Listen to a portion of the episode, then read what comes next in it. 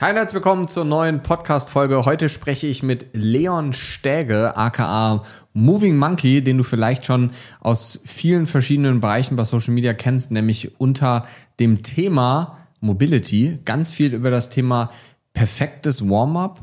Gibt es überhaupt so dieses eine Optimum überhaupt? Wir sprechen viel über das Thema Rückenschmerzen, Bandscheibenvorfall, welche Übungen wirklich effizient sind, beziehungsweise welche Dinge du dir im Detail auch sparen kannst. Sprechen aber auch viel über das Thema Sportler, beziehungsweise Leon betreut sehr, sehr, sehr viele Sportler bei sich in der Akademie, wo es um das Thema geht, wieder Return to Sport, beziehungsweise das große Ganze hinter dem Thema Verletzung und wie man langfristig lernt, mit solchen Niederschlägen auch umzugehen, beziehungsweise wieder auf die Beine zu kommen. Und all das hörst du jetzt hier im Podcast. Ich wünsche dir ganz, ganz viel Spaß dabei. Ja, einen wunderschönen äh, guten Tag, Leon. An dieser Stelle vielen, vielen Dank erstmal, dass du dir die Zeit genommen hast. Jetzt für eine große Podcast-Folge. Heute Jawohl. mal tatsächlich bei mir in Bonn hier zu Hause. Ist auch für mich das erste Mal. Sogar, dass ich hier sitze und mir Fragen vorab aufgeschrieben wow, habe. Eine Ehre. und ja, vielen, vielen Dank für deine Zeit. Ich weiß ja, dass du tatsächlich auch jemand bist, der sehr viel beschäftigt bist. Und ähm, mir wäre ganz wichtig, dass wir heute immer so ein bisschen über das Thema Schmerzen, Training, Mobility und Co. sprechen. Aber vielleicht kannst du noch mal ganz kurz zwei, drei Sätze zu dir erzählen. Du hast ja gerade eben auch so ein bisschen von Moving Monkey Academy und Co. erzählt im Vorgespräch.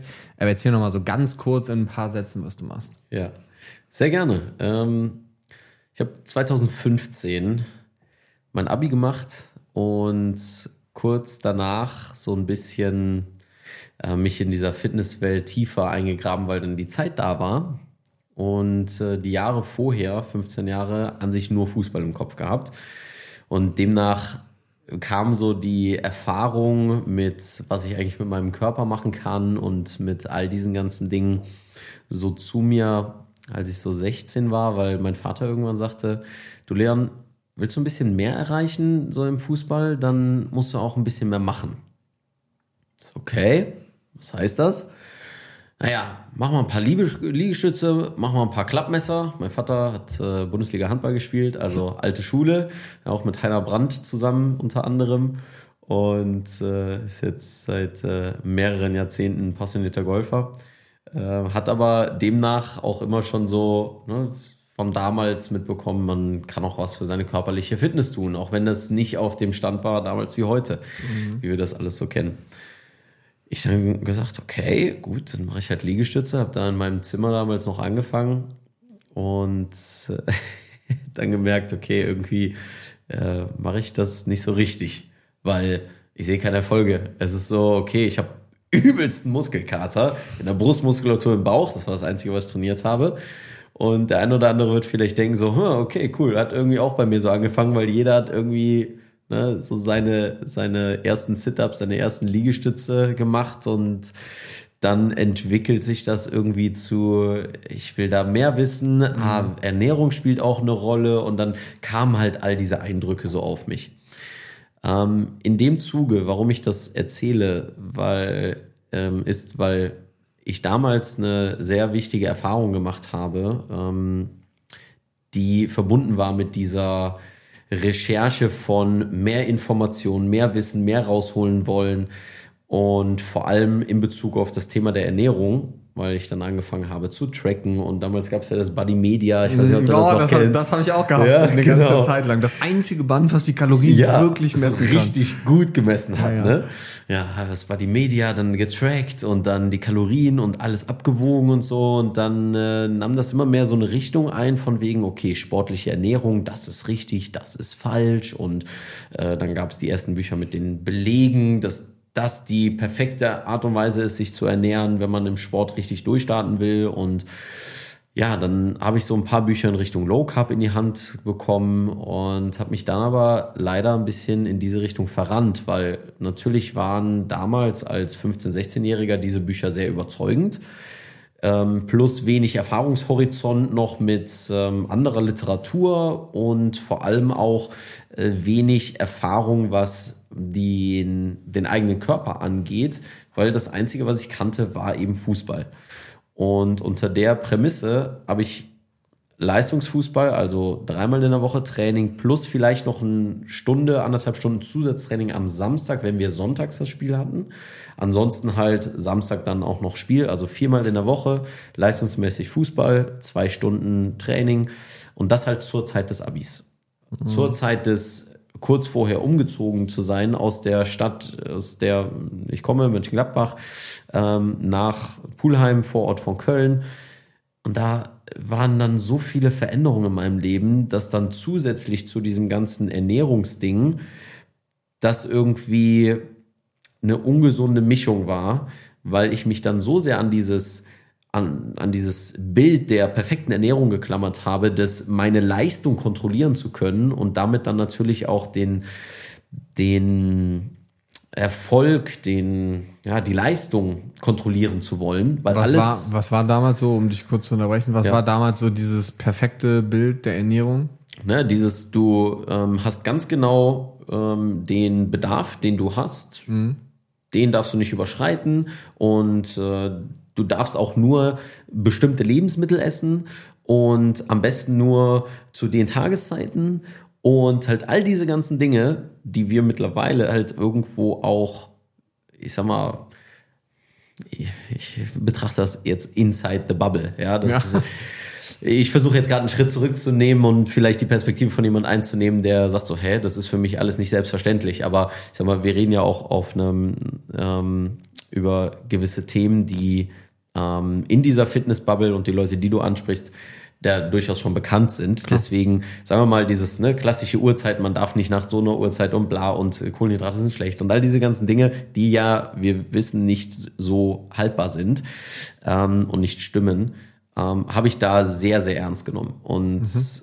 so ernst, weil eben so viele private Dinge sich verändert haben, dass das dann sehr exzessiv wurde und ich unter dem, dass ich viermal in der Woche Fußball plus dann noch zusätzliches Krafttraining, also meistens sogar noch vor dem Training an sich. Da war ich dann zwei Stunden im Fitnessstudio und habe dann noch zwei Stunden Fußball gespielt und habe währenddessen eigentlich nichts gegessen, weil ich gesagt habe, ja, ich will ja nicht den Bauch voll haben, hatte aber zwischen Training und Fußball noch mal zwei Stunden Pause, weil ich noch in die Südstadt musste in Köln. Also alles, ja, so wie ich es jetzt erzähle, war es auch so komplett confusing, komplett mhm. durcheinander, komplett ähm, ungesund. Ich glaube, dieses, dieses exzessive, tatsächlich muss ich sagen, kennt wahrscheinlich so jeder, der in dieser, mhm. wie du es gerade genannt hast, Bubble drin ist, so ein bisschen. Ja. Bei mir war das früher so, als ich angefangen habe, mich damit zu beschäftigen, war so, kam so dieser Eiweißbrot-Trend mhm. und auch so dieser nach 18 Uhr keine Kohlenhydrate. Und das war wirklich so, weißt du, wenn ich zu Hause gegessen habe und mhm. es gab um 17.58 Uhr gab's Nudeln, war das okay? 18.05 Uhr habe ich auch alle angeguckt und gesagt, seid ihr verrückt? Auf gar keinen nicht. Fall. Auf gar keinen Fall. Und ich habe auch Eiweißbrot mit Nutella und so gegessen, ja. weil ich gesagt habe, ja, hä? Ist doch voll unlogisch. Warum soll ich denn richtiges Brot essen? Ja. Also Eiweißbrot äh, ins Fitnessstudio gegangen, nach 18 Uhr keine Kohlenhydrate. Das war so. Und dann kamen irgendwann so die Gedanken so, ich saß im Flugzeug nach Amerika mit meinem Bruder und dann gab's Essen und dann habe ich so überlegt, ja, aber jetzt ist Zeitverschiebung. Wie ist das jetzt mit den mit dieser 18 Uhr Regel, ja. mit den Kohlenhydraten? Und da habe ich dann irgendwann angefangen so zu denken, okay, es ist, ja, ist irgendwas, schon irgendwas ist da komisch, genau, es kann irgendwie ja schon nicht. Ich meine, das jetzt auch, glaube so ungefähr 10, 10, 11 Jahre her bei mir. Ja. Aber so hat das mit diesem exzessiven und man hat so ganz extreme Regeln, an die man sich halten muss, ja, ja, von denen wir ja, wie du eben schon sagst, voll. heute einfach wissen, dass dem ja nicht so ist. Mhm. Ähm, ist es einfach so, ich glaube, das kennt tatsächlich jeder, der so ein bisschen oder sagen wir mal zumindest so in unserer Generation drin ist und mhm. der so vor 10, 15 Jahren oder wie so damit angefangen hat. Klar, wenn man jetzt heutzutage damit anfängt, dann weiß man ja, dass diese ganzen strikten Sachen schon wahrscheinlich wenig Sinn ergeben. Wobei es schwierig ist, glaube ich, zu sagen, weil dadurch, dass wir so in dieser Bubble drin genau. sind, ist natürlich, wenn du so ich habe vor ein paar Tagen so einen, ähm, so einen Bericht von, von vom WDR war das glaube ich gesehen, wo ganz schlecht über Vitamin D geredet ja, ich hab wird. Commentary gesehen, ja, von so und das ist so, es wird über diese Basic-Themen werden immer, immer noch, wird immer noch so viel geredet, wo ich mich frage, wie sollen wir denn halt jemals weiterkommen, wenn man immer noch schlank im Schlaf bewirbt, so, und man, man, man darf nach 18 Uhr keine Kohlenhydrate essen oder Vitamin D ist ganz gefährlich, so. Und Knie über die Zehenspitzen schieben ist auch ganz schlecht für die Patella. Das habe ich mir so. tatsächlich sowieso ja? gleich nochmal aufgeschrieben. Genau. So. Weißt du, und das sind die Themen, weswegen ich eben wieder ein bisschen zurückgerudert bin, weil ich gedacht habe, so, ja, warte mal, für uns ist das klar, aber what's obvious to you is genius to others. Mhm. Und das ist immer wieder das Gleiche, dass wir halt das, was wir sehr oft sehen, halt für normal empfinden und dann mhm. oftmals Thema Coaching, ja, die Perspektive ja. für das verlieren, was viele Menschen für normal empfinden.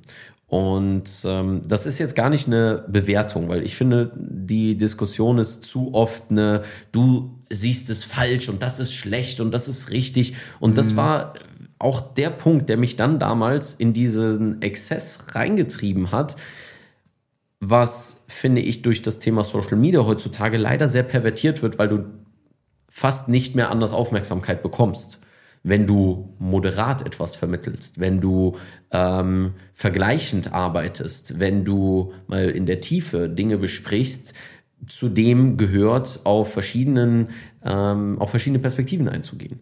Und das hat bei mir damals schon dazu geführt, dass ich dann leider in so eine anfängliche Anorexie gerutscht bin, was mir nicht bewusst war, weil ich in diesem Ding so sehr gefangen war. Und das war für mich der erste Moment, an dem ich verstanden und gemerkt habe, als ich dann ein bisschen später mit Reflexion auf diese Erfahrung nochmal zurückgeblickt habe, ähm, dass der Kopf manchmal einem Dinge erzählen kann, die, selbst wenn der Körper einem Signale gibt, ähm, viel lauter sind und dann fast schon das Körpergefühl einfach komplett zunichte machen.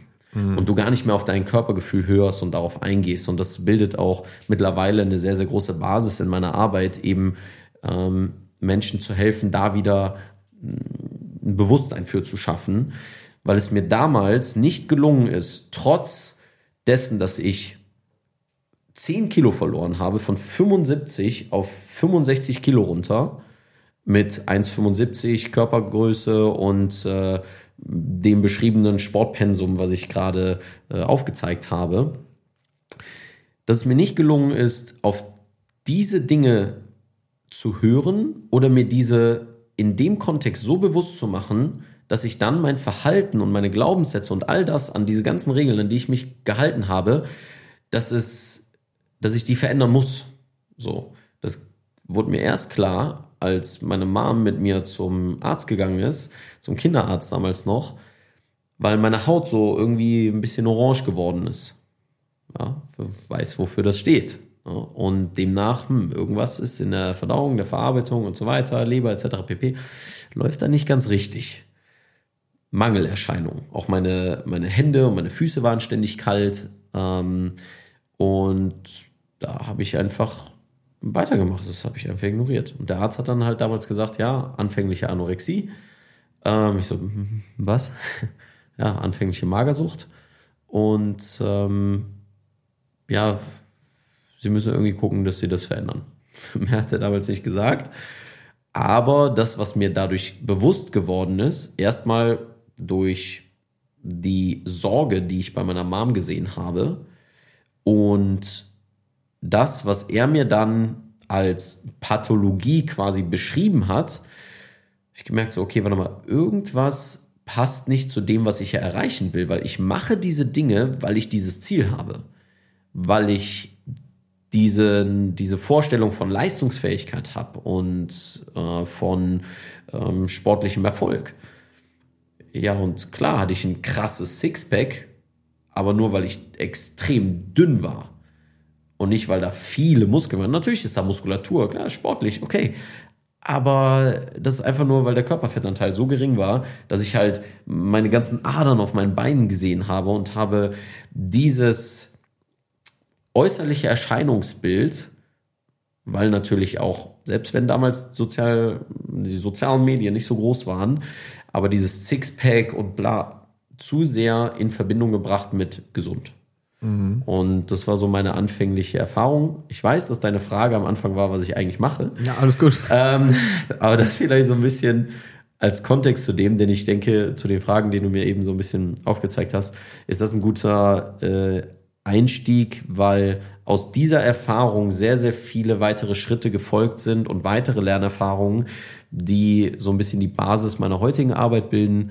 Ähm, nämlich, dass ich äh, Physiotherapie studiert habe und dann eben im Zuge oder währenddessen aus dieser Fitnessbubble heraus ähm, mich mit Beweglichkeitstraining beschäftigt habe, weil ich gemerkt habe, klassisches Pumpen macht mir einfach gar keinen Spaß. Also ich habe mit Fußball aufgehört, habe dann ein bisschen gepumpt, habe gemerkt, macht mir keinen Spaß, weiter recherchiert, Ido Portal entdeckt, ein Seminar in München besucht und äh, dann gemerkt, ich kann gar nichts.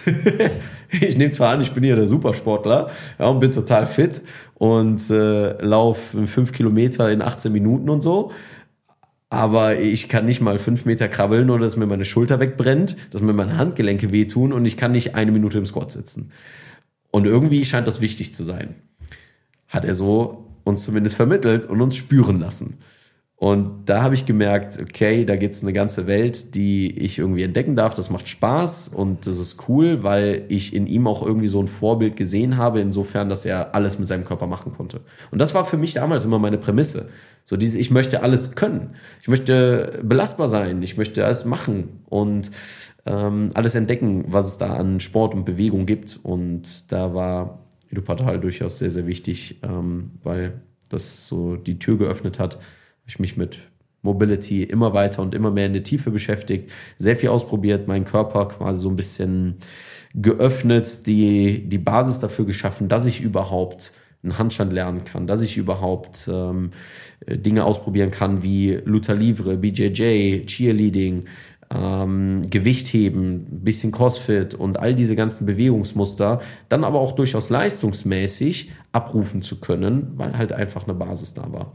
Mhm. Das ist das, was ich in meiner Arbeit jetzt mit eben durch den Hintergrund äh, Physiotherapie eben dann auch so ein bisschen die, die, die Schmerzprämisse ähm, anderen Menschen weiterhelfe, weil eben das Thema Schmerzen für mich damals auch äh, nebst diesem ganzen körperlichen Magersucht und so weiter ein Thema war, aufgrund von Fußball, schlechter Vorbereitung, keiner anderen Unterstützung außer wir machen Lauf ABC.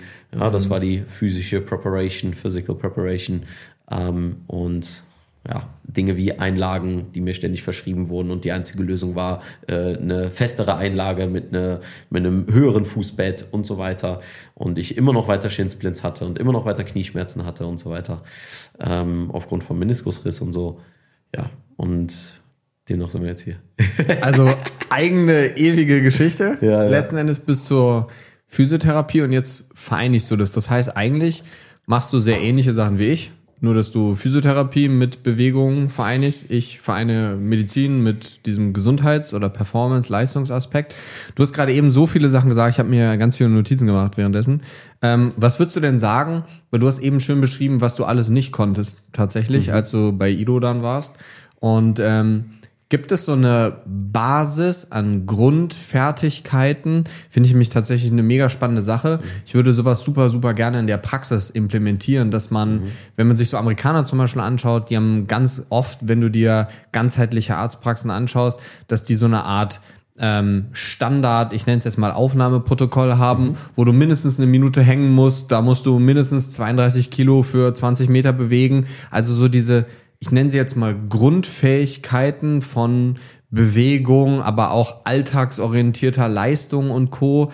erstmal erfüllen muss, bevor man überhaupt sagt so, ey, wir gehen jetzt an eine Kniebeuge, wir brauchen nicht über eine Kniebeuge reden, wenn du nicht drei Sekunden an der Stange hängen kannst. So, mhm. auch wenn das per se vielleicht eine Ober, das andere Unterkörper ist und jetzt so im ersten Moment gar nichts miteinander zu tun hat. Aber würdest du sagen, es gibt so ich sage jetzt mal, wie so eine Art Portfolio an Grunddingen, die jeder mhm. können sollte? Und wenn ja, welche wären das? Mhm. Ähm, Hängen und Squatten sind natürlich zwei, zwei Dinge, die man damit auf jeden Fall schon mal reinwerfen kann. Ähm, es kommen mir viele grundlegende Dinge, die wir vielleicht aus dem Fitnessbereich auch so kennen, von wegen, wir haben Zug, wir haben Druck, wir haben Hinge, wir haben Squat, wir haben Carry, ja, so diese Basisbewegungsmuster, wenn man sie mal aus dieser Perspektive betrachtet. Ähm, aber ich würde ungern jetzt quasi einfach nur wiederholen, was äh, quasi mehrfach schon in, in diversen Richtungen immer wieder gesagt wird. Ähm, demnach von dem, wie ich so die Sportler mir jetzt einfach mal anschaue, die ich so betreut habe und die Bewegungen, die wir eigentlich fast überall aufgearbeitet haben, ohne jetzt direkt dem ein Label zuzufügen, von wegen, das ist der Quickfix für XYZ. Ähm, aber dann ist das eine Wahrnehmung für alle Gelenke. Ähm, insofern, dass du sie, und da nehmen wir jetzt mal den Begriff der Mobilisierung oder auch einfach nur der Bewegung der Gelenke, der regelmäßigen Bewegung der Gelenke, ähm, dass du in einem gewissen, nicht maximalen Bewegungsspektrum nach FRC oder bla und wir müssen uns da reincranken oder sonst was, aber für ein größeres Bewegungsspektrum, als du sonst in deinem Alltag einnimmst. Und das ist auch wieder ne, für jeden unterschiedlich und jeden spezifisch, aber Rotation und ähm, Extension und Flexion, also Beugung und Streckung, in allen Gelenken zu probieren, nachzuvollziehen und vor allem ähm, spüren zu können. Und mit spüren meine ich, dafür gibt es natürlich keinen wirklichen Messparameter, spüre ich das jetzt oder spüre ich das nicht. Aber ähm, wenn man sich damit mal beschäftigt oder auf Basis dieses, ähm, dieses Parameters, den ich gerade angebracht habe, nämlich des Körpergefühls, finde ich, haben wir eine schöne Trainingsgrundlage oder einen schönen Einstieg schon mal, dass ähm, wir das eben nicht direkt in feste Parameter packen, zu sagen, okay, das ist jetzt gut und das ist nicht gut, sondern einfach nur, nimmst du das wahr so wie in anderen Bereichen oder gibt es Bereiche, die du weniger wahrnimmst als andere? Und unter dem sich damit einfach mal zu beschäftigen und es mal als Aufgabe zu sehen, weniger als ein Test, den ich jetzt äh, quantitativ ähm, erledigt habe oder erfolgreich abgeschlossen habe oder nicht. Weil Bewegung und all diese ganzen Dinge sowieso etwas sind, was uns unser Leben lang beschäftigt und beschäftigen sollte, ähm, weil wir einfach nur diesen einen Körper haben, um nach Ido Portal einfach mal so ein, so ein Zitat nochmal im Zuge dessen zu nennen. Mm, deswegen Flexion, Extension, Rotation in allen Gelenken, auch wenn, ich sag mal jetzt, das Kniegelenk nicht unbedingt maximale Rotation äh, zulässt oder nicht dafür da ist, was Scharniergelenk ist und hast nicht gesehen. Aber genau diese Diskussion möchte ich eben nicht immer wieder ausführen, dass mhm. wir dann wieder in alle möglichen ähm, Lehrbuchbeispiele gehen und uns so sehr an diese Labels klammern und so sehr an diese Begrifflichkeiten klammern, weil das nämlich von der Erfahrung, die wir machen können, während wir so eine Diskussion führen würden, ähm, von der Erfahrung ähm, ablenkt, die man leider dann auch nicht wirklich in Worte fassen kann. Also, versuch mal in allen Gelenken zu beugen, zu strecken und zu rotieren. Schau mal, geht es auf der einen Seite besser als auf der anderen? Das wäre auch nochmal eine schöne Betrachtungsweise. Und dann ähm, gibt es Bereiche, bei denen es dir gar nicht gelingt, bei denen du gar keinen Zugriff irgendwie hast, bei denen du gar nicht weißt, so, okay, ich bewege jetzt alles andere, aber nicht diesen Bereich. Denkst ähm, du, das ist was, was Leute wahrnehmen können? Also denkst du ähm, aus der Erfahrung, dass, weil ich stelle mir das jetzt gerade praktisch, ja. also wie würde so eine Aufgabe praktisch aussehen? Sind die meisten Menschen dazu in der Lage, wahrzunehmen, wie sie sich bewegen? Wenn ich mir jetzt wirklich so eine dreidimensionale Bewegung überlege, ja, ob das jetzt mit der Hüfte ist, ob das mit der LWS oder sogar mit der BWS ist, was die meisten ja dreidimensional kaum hinbekommen.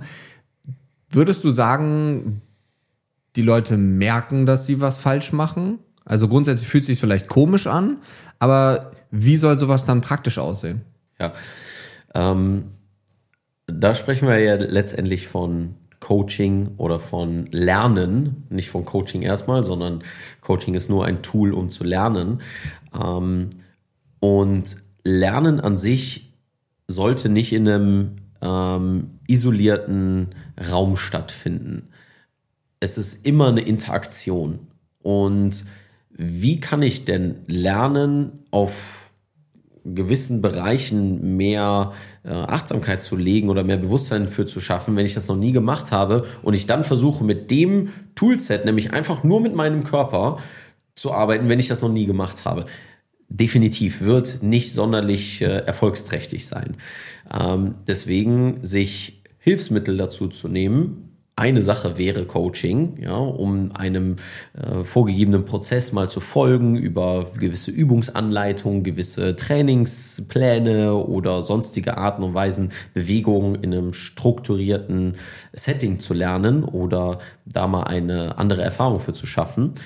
Eine andere Sache wäre, sich aufzunehmen oder halt eben von einem Spiegel zu üben. Und da ist ein Punkt, der interessanterweise, wenn man die Perspektive von Bewegung mal öffnet und eben nicht nur in einzelne isolierte Sportarten geht, dann sieht, ah, warte mal, das ist in manchen äh, Bewegungsarten ganz normal, dass man vor einem Spiegel übt und sich anschaut und guckt und versucht und probiert, auch manchmal ohne das perfekte Beispiel des Lehrers, der direkt daneben steht, bei dem man das sofort sieht, wie es funktioniert, sondern einfach nur, dass man auch mal alleine ist mit sich, aber mit dem Hilfsmittel des Spiegels.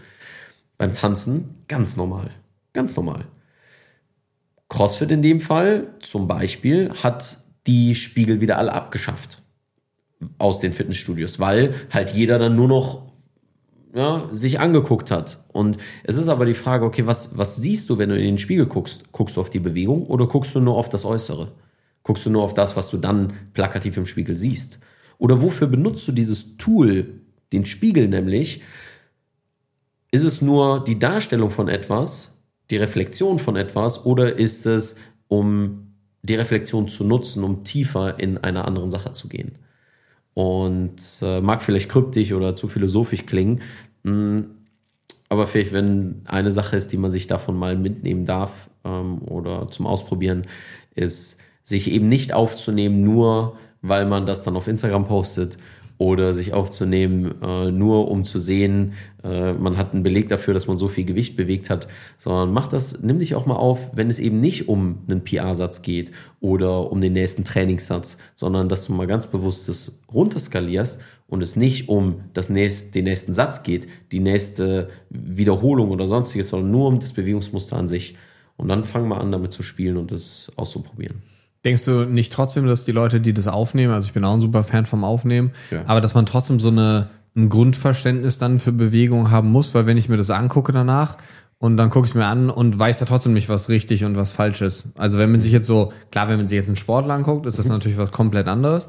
Aber wenn ich jetzt mir so einen Otto-Normalverbraucher anschaue, der weiß nicht, zweimal die Woche ins Fitnessstudio geht oder dreimal die Woche ins Fitnessstudio geht und der nimmt sich dann auf, guckt sich das Video dann vielleicht zu Hause wieder an und, und sagt gar dann, nicht, worauf er gucken soll. Gut, aber ich, also ist das jetzt richtig oder ist das mhm. jetzt falsch? Weiß ich gar nicht. Ja. Und das muss ich sagen, war damals so als im Fitnessstudio tatsächlich auch so eines der Probleme, was ich als Trainer hatte, weil du irgendwie immer herausfinden wolltest, was ist denn jetzt das Perfekte für die Person gerade gegenüber? Hm. Ist das so der, du hast das gerade eben schon mal angesprochen, ist das so der, der Plan, der Spaß macht? Oder ist das der Plan, von dem ich weiß, dass er effektiv und effizient ist? So, welche, welche von beiden Plänen ist der, den ich machen sollte? Also, wenn man es jetzt mal ganz hart durchspricht, dass man sagt, okay, ich habe jetzt jemanden mit Rückenschmerzen zum Beispiel oder irgendwas und ähm, ich fange mit dem ganz lockeres Warm-up auf dem Stepper an, so, was ich nicht machen würde, aber tun wir jetzt mal so, ja. Und ähm, du weißt dann, okay, 100 Prozent Effektivität bekommt er jetzt mit fünf verschiedenen Übungen. Der sagt dir aber, er will ein Sixpack haben und da sind jetzt keine Crunch-Übungen zum Beispiel dabei. Und die Variante B wäre, okay, ich mache dem vielleicht einen Trainingsplan, wo nur so 70 Prozent effektiv sind. Ich pack dem aber vielleicht ein paar Crunches mit rein, damit der ruhig ist, so, ja, ganz ans Ende. Oder der macht das 100% perfekt und lässt dann die Crunchies weg, um die Sixpack zu erreichen. das wäre tatsächlich auch eine Möglichkeit, ja. ähm, aber das, ich finde, das ist ein spannendes Thema, weil ja. das ist immer so, diese 100% Effektivität macht ja. den wenigsten Leuten halt Spaß.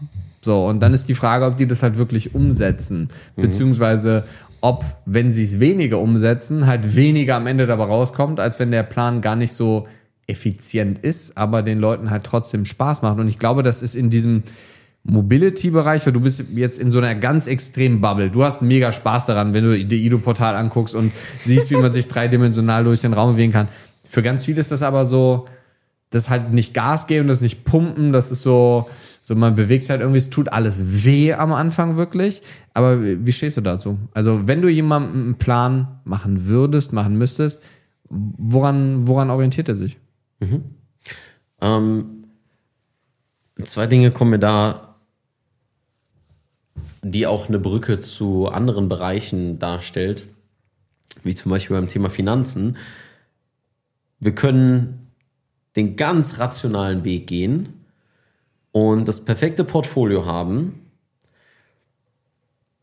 aber niemand wird 100% rational handeln, weswegen das rationalst beste Portfolio nicht vernünftig ist, sondern das, was für deine Lebenssituation das ähm, für dich erträglichste ist, was vielleicht die Ratio mit einbezieht, aber was auch so ein bisschen deine Bedürfnisse, die ja letztendlich nur emotional sind, erstmal emotionaler Natur, ähm, mit einbezieht, so dass du sagst, okay, da, da kann ich mich mit anfreunden. Das ist nicht, das, das negiert nicht mein, ähm, meinen emotionalen Zustand oder dem, wie ich mich zu der Sache fühle.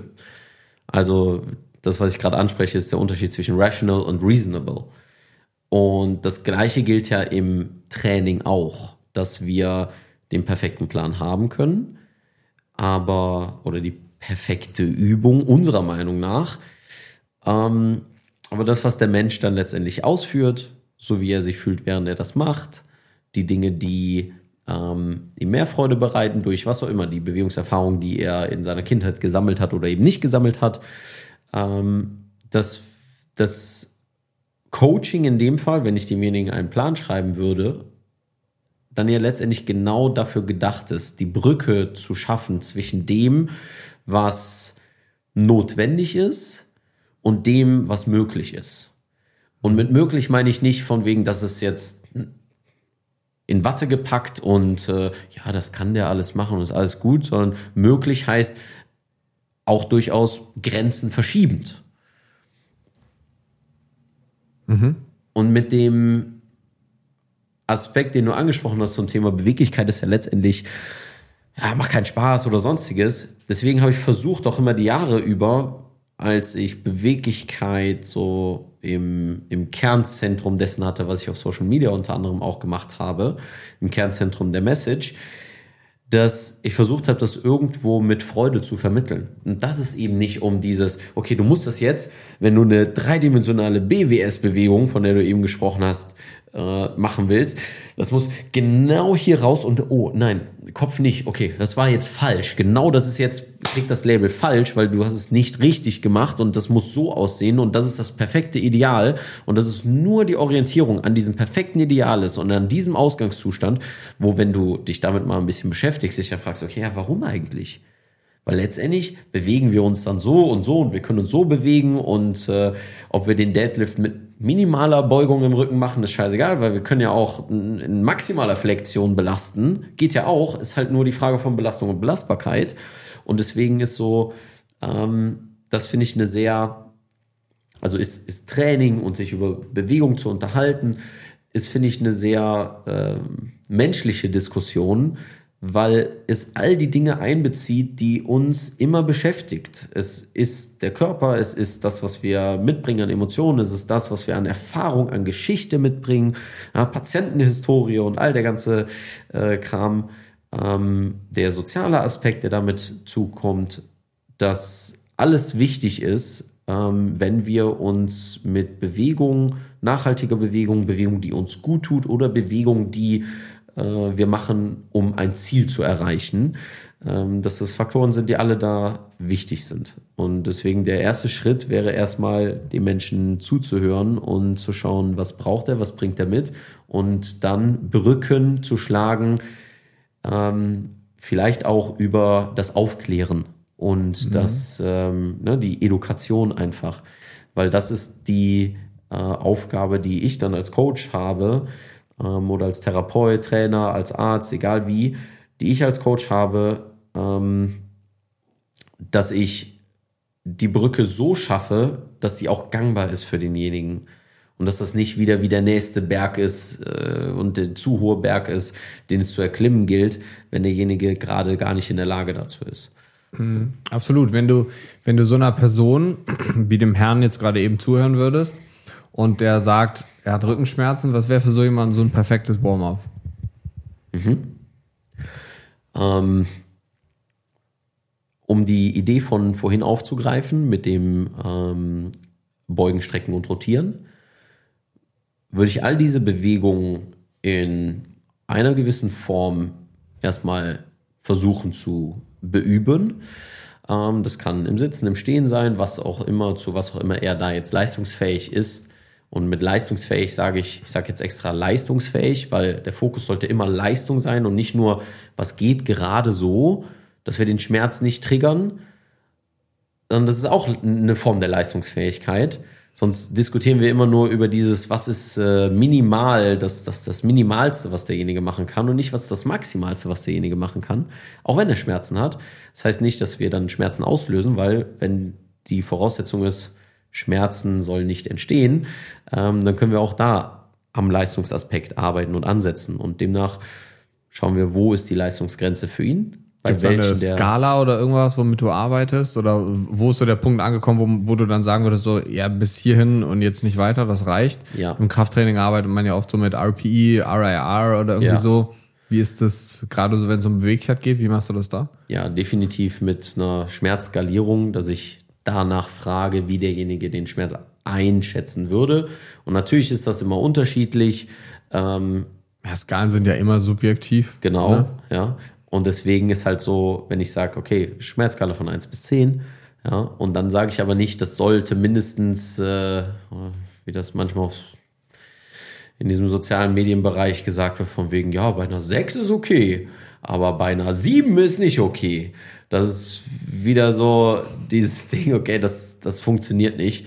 Also, wenn wir bei solchen Sachen ansetzen wie Schmerzen, dann ist es entweder ist es schmerzfrei, oder es sind Schmerzen da? Und dann kann ich natürlich nach der Schmerzintensität fragen, auch um so ein bisschen für mich mal einzuschätzen, ist das jetzt gerade so sehr extrem gewesen oder, oder ist da noch Spielraum oder nicht, ähm, um dann eben zu sehen, kann ich diese Bewegung zum Beispiel auch abändern, indem ich sage, ähm, dann lass doch mal probieren, in einer anderen Ausgangsstellung das zu machen.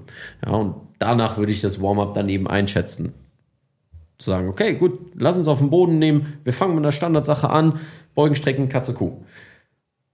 Ist wunderbar. Das ist doch ein erster Schritt. Und wenn derjenige das vorher sich auch nicht getraut hat, seine Wirbelsäule zu beugen und zu strecken, dann lass uns doch gerne mal da anfangen. Aber dann lass uns nicht da stehen bleiben. Weil oftmals bleiben wir bei diesem Standard oder sehe ich sehr häufig, ich kenne es aus der Physiotherapie, in den ganzen Praktikas, ja, da wird dann immer derselbe Zettel mitgegeben. Ja, die ausgedruckten 27 Übungen, bitteschön. Ja, also 27, weil dann, keine Ahnung, von Schulter bis, also von Kopf bis Fuß so. Ähm, und dann sind dafür drei für die Wirbelsäule. Ja. Ähm, ich habe letztens auch noch in einem Reel, äh, das kommt jetzt erst noch, gesagt, die Stuart McGill-Übungen, die sind super. Ist toll. Aber oftmals bleiben die meisten da stehen. Und das gleiche auch mit Mobility und das gleiche auch mit Warm-up. Egal welches Thema wir dort nehmen. Das Einzige, wo dann gesteigert wird, ist, wo wir Gewicht auf eine Stange packen.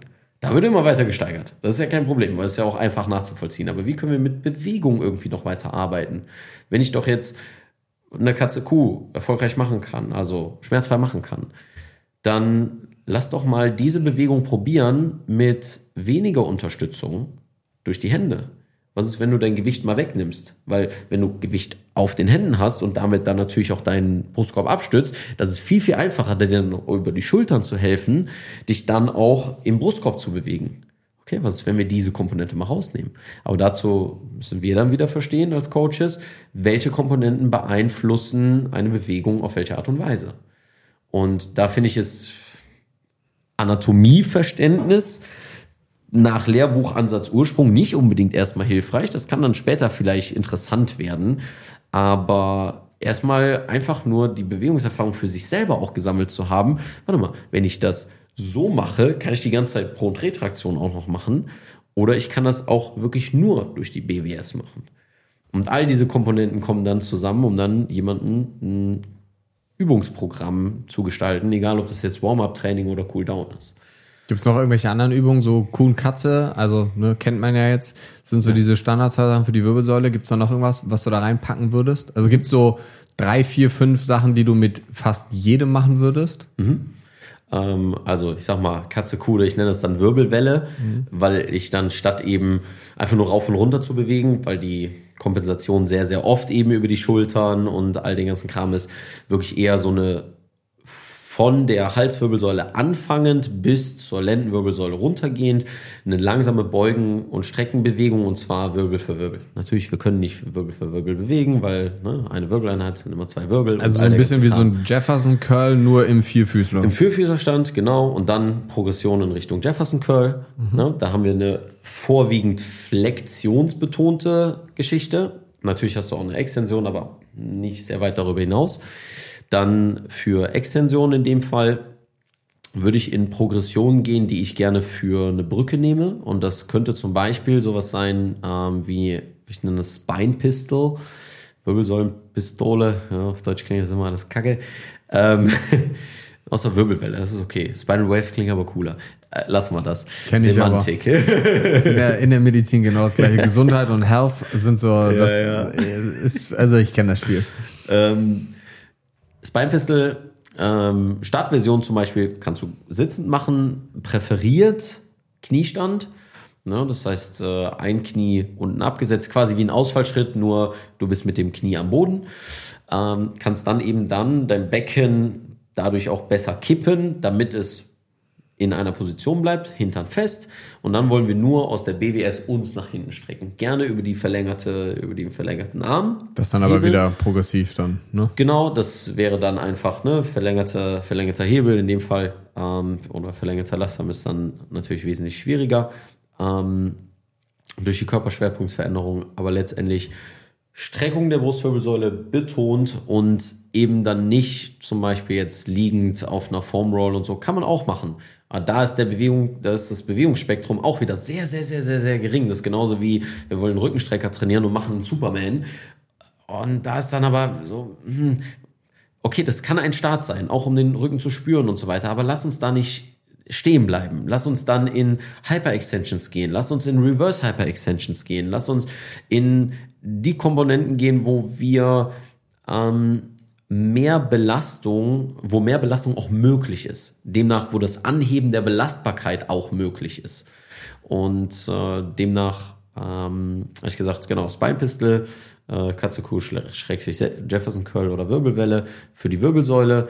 Ähm, eine Rotationsgeschichte. Klassiker ist das, ne, diese Open Book Variante, wo ich äh, aber lieber hingehe und denjenigen erstmal komplett auf die Seite lege, weil es oftmals ist, die Leute legen sich auf den Rücken und gehen dann über die Lendenwirbelsäule. Finde ich jetzt nicht so präferiert, finde ich nicht so schön. Einfach exzessive Rotation in der Lendenwirbelsäule wollen wir jetzt nicht unbedingt haben. Deswegen leg dich komplett auf die Seite, winkel vielleicht die Knie dann an, kannst dich festhalten und dann öffnest du wirklich über die BWS. Ähm, aber auch da nicht stehen zu bleiben, mach das Ganze dann mal stehend, lehn dich ein bisschen weiter nach vorne und versuch dann mal nur über die Rotation aus dem Oberkörper, gerne auch in so einer Art Laufmuster rechts und links, nur hierbei ähm, zu rotieren, aber dein Hüft, deine Hüfte oder dein Becken bleibt in einer Position, während du stehst. Ist schon wesentlich schwieriger.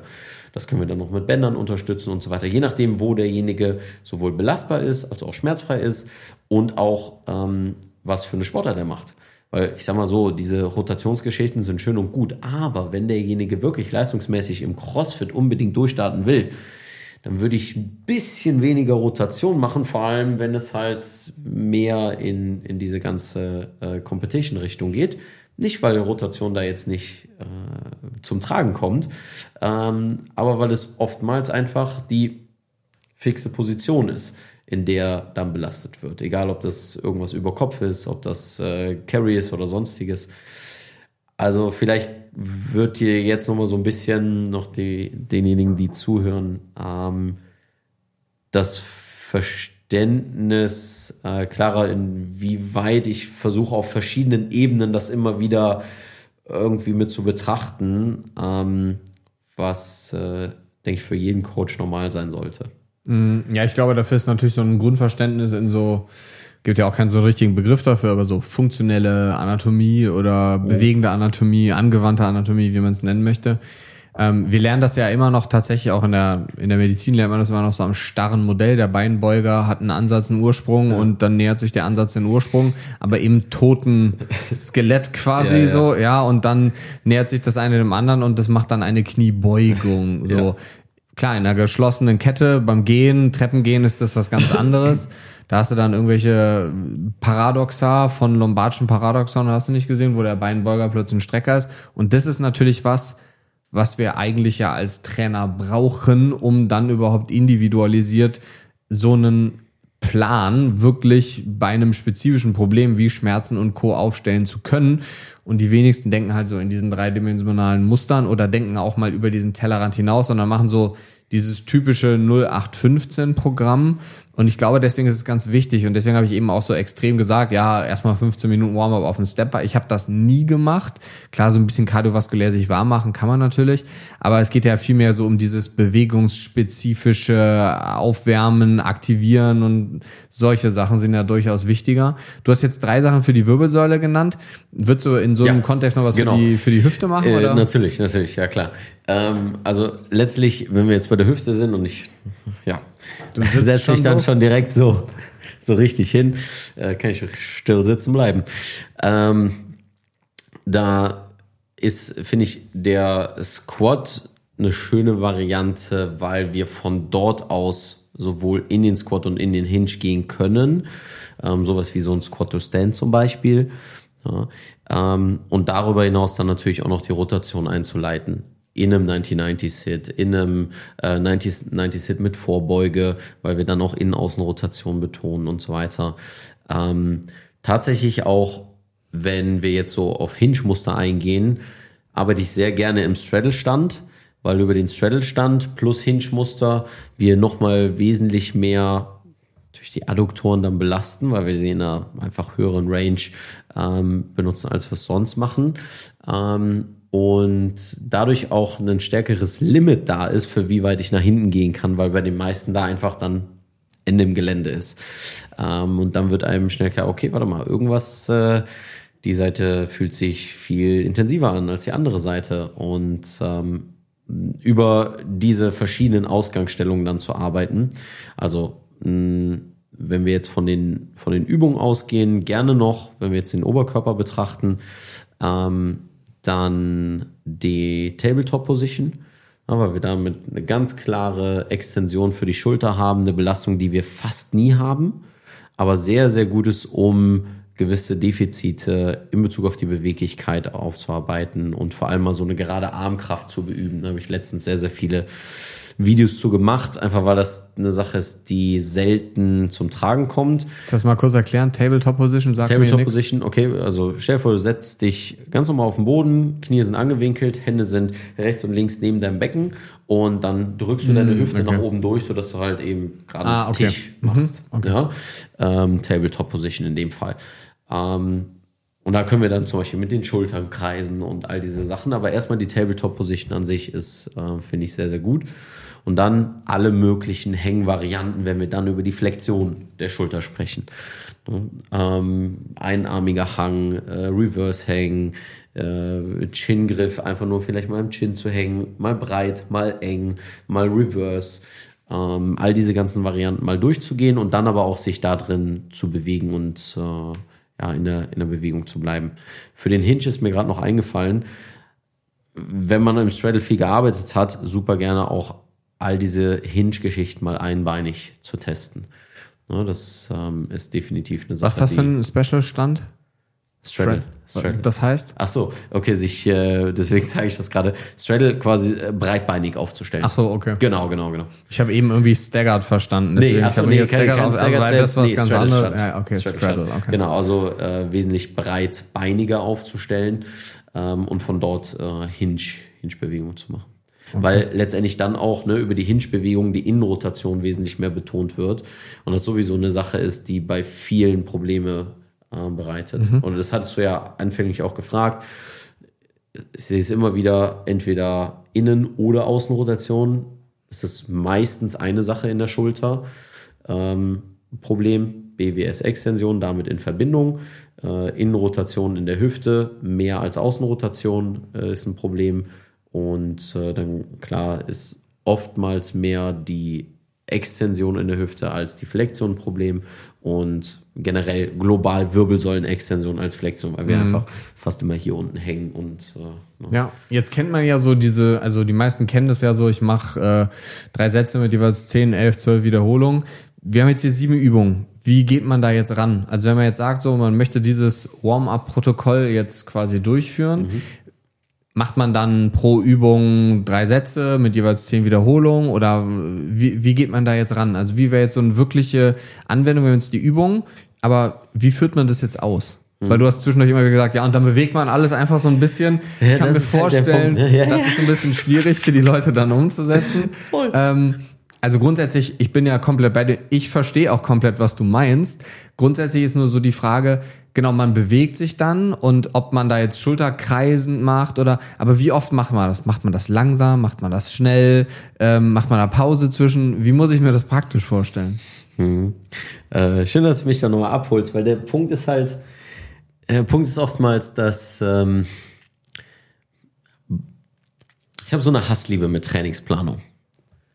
Und das Ding ist vor allem, weil der Trainingsplan dann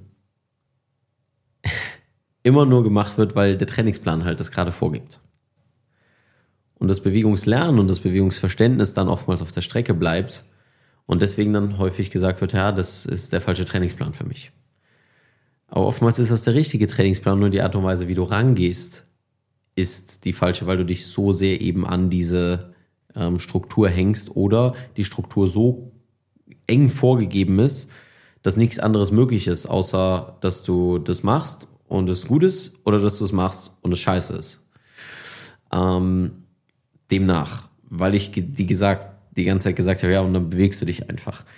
Ähm, wenn du jemand bist, der bisher keine Struktur hatte und deswegen auch nicht irgendwie weiterkommt und auch bisher im Warm-up keine Struktur hatte und du noch keine Erfahrung hast in Bezug auf bestimmte Bewegungen, was dein Körper angeht, wie jetzt diese Mobilisation, die ich genannt habe, dann nimm dir dasselbe Konzept vom Krafttraining und wende es aufs Mobility-Training an. Also nimm Sätze und Wiederholungen. Die Zeit, wie lange, weil du kannst fünf Sätze machen, kannst zehn Sätze machen, kannst auch drei Sätze machen, ist natürlich danach bemessen, was du in deinem Training erreichen möchtest ist dein Ziel danach noch etwas zu machen und nicht nur bei der Mobilisation zu bleiben, weil dein Ziel ist nicht nur die in diesen Mobilisationen gerade besser zu werden, dann halte es in einem Rahmen von 15 bis maximal 20 Minuten. Und demnach musst du deine Sätze halt anpassen und gestalten. Hast du sieben Übungen, relativ viel äh, mit drei Sätzen das zu machen, mach vielleicht eher ein bis zwei Sätze und mach es so, dass du dann eine Übung nach der anderen machst, was sind halt verschiedene Bereiche, so dass du auch keine Satzpausen machst, die Gesamtzeit also kürzer ist. Das heißt wie eine Art Warm-up-Zirkel Warm für Mobility. Genau. Kannst du dir auch noch das kardiovaskuläre Warm-up meistens sparen, weil es oftmals auch ein bisschen auf die Pumpe geht. Cool. Haben wir den Parameter, wie viel Zeit habe ich, Gesamttrainingszeit überhaupt und davon, wie viel Zeit davon soll was für einen Anteil haben. Nimm dir auf Basis dessen dann dein Volumen, wie viel du also an Sätzen und Wiederholungen machst und vielleicht noch, wenn du es ein bisschen fancier gestalten möchtest, dann schau einfach, dass du von den Bewegungen ein, zwei Sätze oder mehr Wiederholungen machst als von den anderen, bei denen du merkst, ah, Schulter, boah, Schulterextension geht gar nicht. Mach davon einfach ein bisschen mehr. Bist du jemand, der gelangweilt ist, weil die ganze Zeit du immer nur diese ganzen Regeln befolgst und du immer nur nach Sätzen trainierst und immer nur die Wiederholung zählst und dein Fokus die ganze Zeit bei diesen externen Parametern ist, dann stell dir einfach einen Timer für 20 Minuten, teste die Bewegung, mach die ein bisschen hier, mach die ein bisschen da, geh zur nächsten Bewegung, probier aus, belaste mal, geh vielleicht mal in eine Anstrengung. Wie ist das, wenn du mal richtig, richtig dann so lange das machst, dass du fast schon merkst, oh, jetzt brennt mir alles weg. Schmerzfrei natürlich, ja, also kein pathologischer Schmerz, der Belastungsschmerz, der ist okay. Und dann spiel damit mal mehr. Nimm die Komponente des eher Spielens, des Ausprobierens und den Fokus nach innen zu nehmen, statt nach außen zu nehmen. Denn obgleich ich vom Naturell her gerne sage, ja, mach doch einfach so und so und so, weil mein Hang eher dazu da ist, die Dinge gerne freier zu sehen, sehr viele verschiedene Impulse zu bekommen und eben nicht nach so einer rigiden Struktur vorzugehen, ist das natürlich ein Hilfsmittel, welches wir nehmen können und welches wir gut benutzen können. Ein Werkzeug, was, was wir auch bewusst benutzen können sollten. Aber wir sollten kein Sklave davon werden, wie das in den meisten Trainingsprogrammen leider der Fall ist, weil die Welt des Fitness oder Bewegungssports oder sonst was nur nach Zahlen, Daten, Fakten ist und wir müssen das alles so, ähm, what gets measured gets accomplished und hast nicht gesehen, äh, weil es immer nur um die Competition geht und, und den Leistungsvergleich und gar nicht mehr darum, was Bewegung für mich eigentlich noch sein kann. Vielleicht kann es auch einfach nur mir Spaß machen. Und vielleicht macht mir das Leistungsmäßige mit dem Vergleichen und mit den Zahlen auch Spaß. Cool. Aber sobald das nicht mehr ist, und es dir keine Freude mehr bereitet, fallen viele in ein großes Loch, weil sie keine Alternative haben und keinen anderen Weg kennengelernt haben, damit umzugehen. Und das ist das, wo ich gerne so ein bisschen Licht drauf scheinen möchte, dass Bewegung noch ganz, ganz viel anderes sein kann, als eben nur dieses feste, rigide, fixe und nur nach diesem einen leistungsmäßigen Ziel ausgerichtet. Ja, das Leben ist ja auch kein starres Konstrukt, in Anführungsstrichen, ja. Also von daher, ich bin, bin absolut bei dir. Ist ja immer nur ganz gut, den Leuten so ein bisschen so ein, so ein bisschen so einen Rahmen zu Voll. geben, weil wenn man wirklich keine Ahnung hat, dann ist es halt tatsächlich schwierig, ja. irgendwo überhaupt anzufangen. Ja. Würdest du jetzt genau das gleiche Protokoll auch für jemanden anwenden, der vielleicht mal einen Bandscheibenvorfall hatte? Oder kurzfristig einen Bandscheibenvorfall hatte? Ja. Oder würdest du ganz bewusst dann da unterscheiden und sagen, solche Leute muss man ganz anders behandeln? Auf gar keinen Fall. Ähm, extrem zu unterscheiden hilft finde ich da nicht, weil dann wieder diese Perspektive eingenommen wird von, das ist Bewegung, die ist gut für mich und das ist Bewegung, die ist nicht gut für mich. Und das ist schlecht und das ist gut. Das ist richtig, das ist falsch. Aber egal welche Schmerzen du hast, es gibt keine richtig oder falsche Bewegung. Es gibt nur eine, für die du gerade noch nicht belastbar bist. Oder für eine, die du belastbar genug bist, dass eben kein Schmerz entsteht. Und das, finde ich, öffnet, wenn wir eben nicht diese Reha-Brille aufnehmen, äh, aufsetzen, wie ich es anfänglich schon sagte, diese Reha-Brille von vorsichtig und oh, nur so und das und dieses und jenes und eher so diese, die, diese Angst eigentlich damit auch einhergeht, dass das ist richtig, das ist falsch und du hast einen Bandscheibenvorfall, deswegen musst du dieses Bandscheibenvorfallprotokoll machen und äh, äh, du bist direkt gelabelt als der, äh, als der Kranke. Ne? Wie oft ist ein Bandscheibenvorfall nicht nur eine Verlegenheitsdiagnose, sondern auch, wie oft ist das dann ein, ähm, ein Ultimatum für Menschen? Und wie oft sind diese ganzen Pathologien, und du wirst es noch mehr erleben als ich, weil ich habe halt mit den muskuloskeletalen Erkrankungen dann zu Erkrankungen, ja, Pathologien, den Syndromen und den sonstigen Geschichten zu tun, den Einteilungen von äh, Defiziten dass das natürlich in dem ganzen anderen Bereich der Medizin, ja, vor allem wenn wir über innere Medizin sprechen, da, da, da geht das Ganze ja noch puh, noch tiefer, noch tiefer, noch tiefer. Ähm, um es vielleicht so zu sagen, wenn jemand einen Bandscheibenvorfall hat, dann ist das ein Ausdruck vielleicht von einer gewissen Gegebenheit, aber es ist kein Label für die Persönlichkeit und es ist kein, ähm, es ist keine Box, in die sich dann jemand reinsetzen muss, ähm, die, auf der dann steht, du darfst ab jetzt für den Rest deines Lebens nicht mehr XYZ machen. Das ist einfach nur ein, ein Umstand, mit dem wir gerade zu tun haben, wo wir einfach nur einen anderen Weg jetzt einschlagen müssen, in eine andere Richtung, eine andere Vorgehensweise, und eine andere Art und Weise, wie du lernst, mit deinem Körper umzugehen. Weil erstens gibt es einen gewissen Grund, warum das entstanden ist. Nicht immer hat man die Dinge verursacht oder sonstiges. Ja, das soll jetzt keine Beschämung sein. Aber es gibt einen Grund, warum es da ist. In der Regel. Manchmal haben wir einfach mit unseren heutigen Tools vielleicht noch nicht den Weg gefunden, um herauszufinden, warum. Aber in der Regel ist es so, dass es einen Grund gibt. Und unsere Aufgabe ist, einen Weg zu finden, damit umzugehen und zu lernen, damit umzugehen, weil dir bleibt nichts anderes übrig. Du kannst es als Death Sentence nehmen und sagen, so, das bestimmt jetzt den Rest meines Lebens. Oder du kannst sagen, das ist genauso wie, es gab ein Problem bei der Steuererklärung. nicht so, aber das löst auch manchmal blöde Emotionen aus. ja, aber es ist halt just another situation to deal with. Also ist es wichtig, dass du lernst, mit den Dingen umzugehen, als diese Dinge dich bestimmen zu lassen. Und da reden wir natürlich von der Selbstwirksamkeit, da reden wir von all den Dingen, die in dem sonst so vorherrschenden Weg, wie mit so etwas umgegangen wird, ähm, keine Zeit für ist. Mhm. Was würdest du sagen, ist der häufigste Grund für einen Bandscheibenvorfall? Hm. Der Erfahrung nach? Also wir wissen ja, wenn wir zehn Leute ins MRT schicken, haben sieben Bandscheibenvorfall. Ja. Aber die Frage ist immer, ob das dann auch die Ursache der Symptome ist oder deswegen, nicht. Deswegen. Ja. Aber ist das mangelnde Bewegung, falsche Bewegung?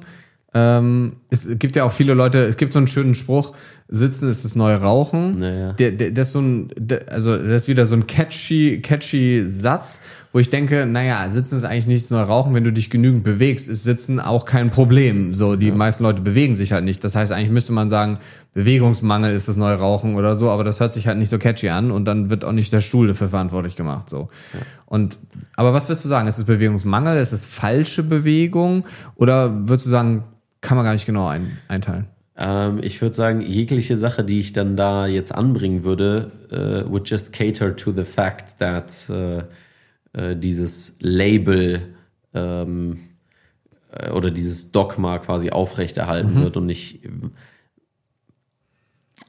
ähm, kann ich dir dazu keine Antwort geben. Ja, ist ja, ist ja nicht schlimm, alles gut. Ja. Aber was würdest du sagen, worauf sollte man sich, wenn man einen Bandscheibenvorfall hat, das kenne ich ja von früher, ja. ähm, nicht so sehr aufs Problem fokussieren, sondern eher auf die Lösung, sondern aufs Ziel. Gibt es eine Situation, wo irgendwann, wenn man mal einen Bandscheibenvorfall hatte, dass man gar keine Probleme mehr damit hat? Also überhaupt nicht? Mhm, durchaus. Also ähm, es gibt ja so Menschen, die dann immer sagen so, oh mein Gott, du darfst der. auf gar keinen Fall ein Hohlkreuz machen mhm. oder du darfst auf gar keinen Fall einen Rundrücken machen, sagt ja auch jeder wieder was anderes. Ja, aber es ist ja wieder diese Bewegungsnegation statt die Bewegungspositivität, mhm. ne? im Sinne von, äh, hey, unser Körper ist belastbar und es gibt so viele Beispiele und das ist das, was mir eigentlich immer im Kopf ist, während ich solche Dinge höre.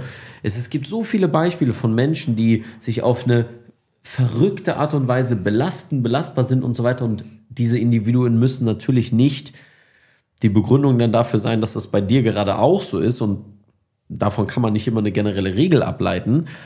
Aber einfach nur, dass es, dass es Menschen gibt, die mit 250 Kilo im runden Rücken Dinge aufheben und keine Probleme. Ich sage jetzt nicht, dass sie nicht einen Bandscheibenvorfall haben, aber die keine Probleme haben im Sinne des Schmerzes, der dich gerade mit deinem Bandscheibenvorfall, obgleich er damit jetzt zu tun hat oder nicht, einschränkt. Bedeutet, es gibt ein sehr, sehr hohes Potenzial dafür, dass du sehr leistungsfähig bist, wirst, bleibst, auch bis ins hohe Alter. Sieh dir, ich vergesse ihren Namen immer, die äh, Turndame an, 80 Jahre, 85 Jahre, turnt immer noch, ist fit wie ein Turnschuh. ähm, ne? ähm, ich habe ihren Namen gerade vergessen, sie ist auch Deutsche. Ja, suche ich raus. Ja, ähm, so, und es gibt so viele Beispiele von Menschen, die bis ins hohe Alter belastbar sind. Ob die jetzt Schmerzen haben oder nicht, ist eine andere Sache. Aber wir wissen von vielen verschiedenen Voraussetzungen, wie jetzt zum Beispiel auch bei dir mit dem Thema Blutanalyse und so weiter, das heißt nicht, dass man dann unbedingt 90 wird. Aber die Wahrscheinlichkeit ist einfach viel, viel höher, wenn du regelmäßig das checken lässt. Und wenn du regelmäßig bestimmte Defizite aufarbeitest, dass die Wahrscheinlichkeit einfach wesentlich geringer ist, dass du XYZ an Problemen bekommst. Oder dass dir Probleme, die dir in der Vergangenheit Probleme bereitet haben, wiederkommen oder nochmal Probleme sind. Oder so groß, ein so großes Problem darstellen, wie es einmal war.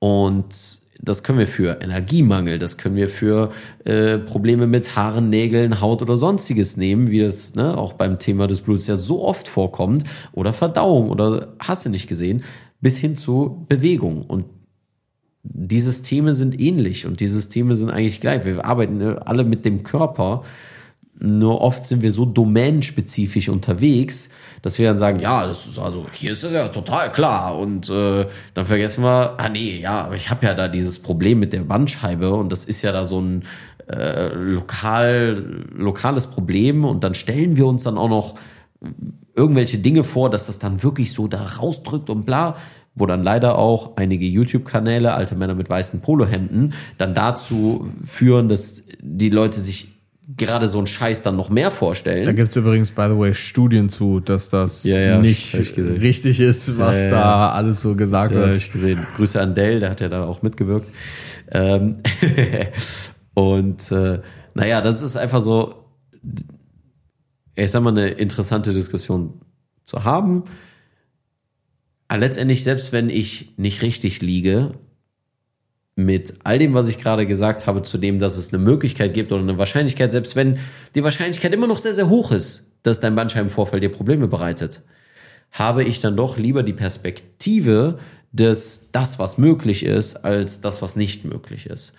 Und jetzt kann man dann wieder sagen, ah, Leon, das ist nicht wissenschaftlich und das ist, äh, da hast du keinen Beleg für oder hast du nicht gesehen oder äh, das ist jetzt nur Glaube und äh, das ist genauso wie Placebo und all das. Okay, gut bleibe gerne in deinem Narrativ und sage, dass äh, die Wahrscheinlichkeit immer noch sehr, sehr hoch ist, dass dein Bandscheibenvorfall in 25 Jahren dir äh, ganz viele Probleme bereitet oder mein Meniskusriss mir ganz viele Knorpelschäden und Arthrose verursacht.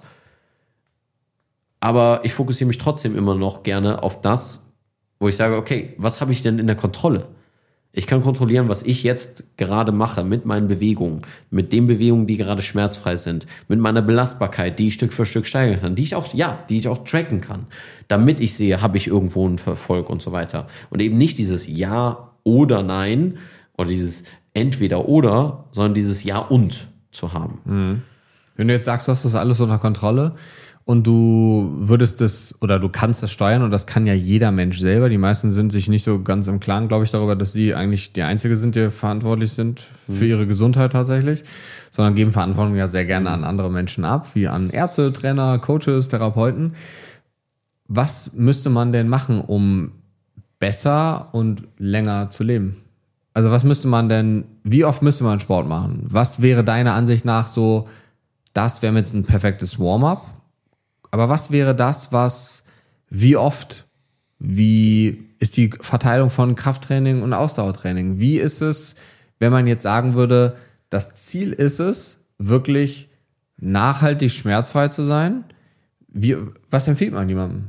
Viermal die Woche Sport? Also wenn man sich die Daten anguckt, dann weiß man so mittlerweile so Ausdauertraining, Zone 2 Cardio und so 180 Minuten in der Woche das sind dann schon drei Einheiten so ungefähr, ja, wenn man realistisch ist für die meisten. Man sollte aber schon auch zwei, dreimal die Woche Krafttraining machen. Da bleiben nicht mehr so viele Pausentage in der Woche übrig, wenn man in sieben Tagen tatsächlich rechnet. Und das ist, die, die meisten Leute machen anderthalb Mal, wenn überhaupt, Sport in der Woche. Was würdest du sagen, ist so der Erfahrung nach, wenn man jetzt alle Facetten betrachtet und man möchte das nämlich unter Kontrolle halten, so wie du gerade gesagt hast, was wäre das Optimum? Hm. Ist natürlich zielspezifisch, absolut, Jede ganz klar. Ja, ja, ja. Ne? Jede Generalisierung ist generell falsch. Ne? Ähm, ähm,